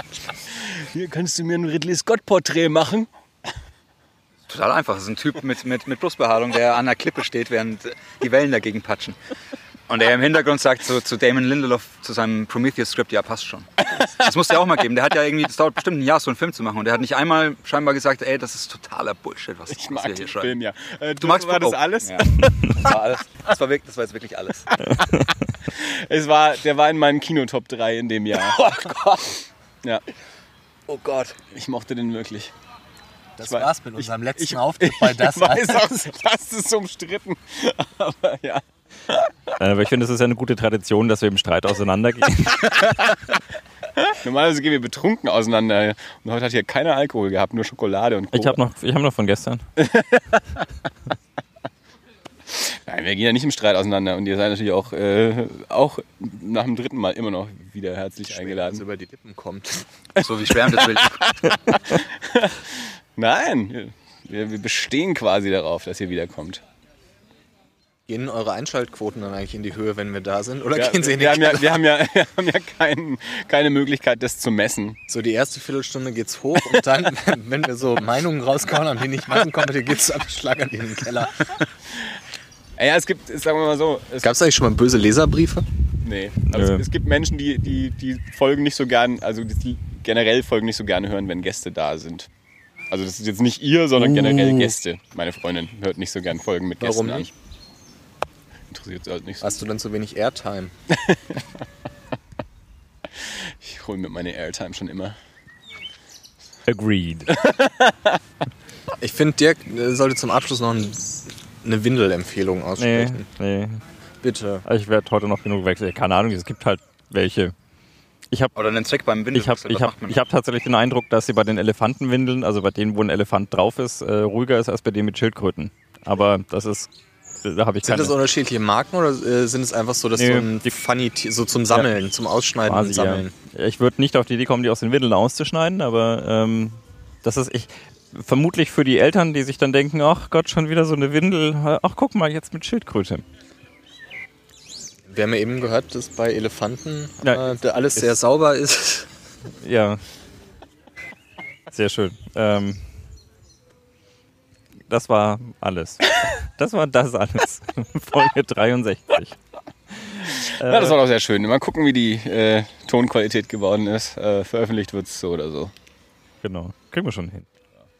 Also, macht's ja, gut. dann äh, vielen Dank äh, an, an, an Ben und Björn, dass ihr wieder mit dabei wart. Danke für die Einladung. Äh, Danke. natürlich äh, auch, Gerne.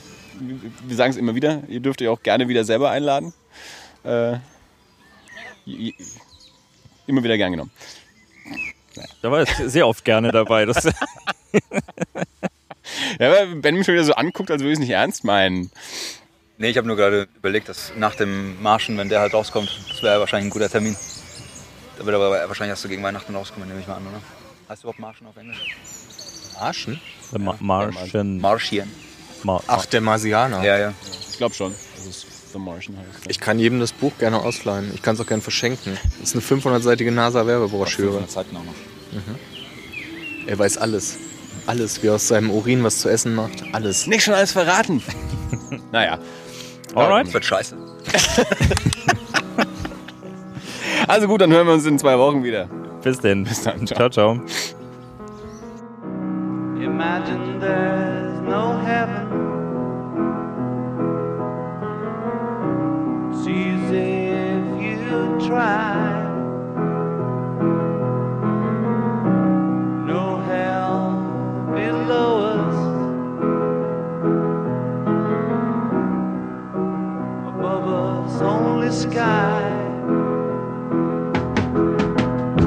Imagine all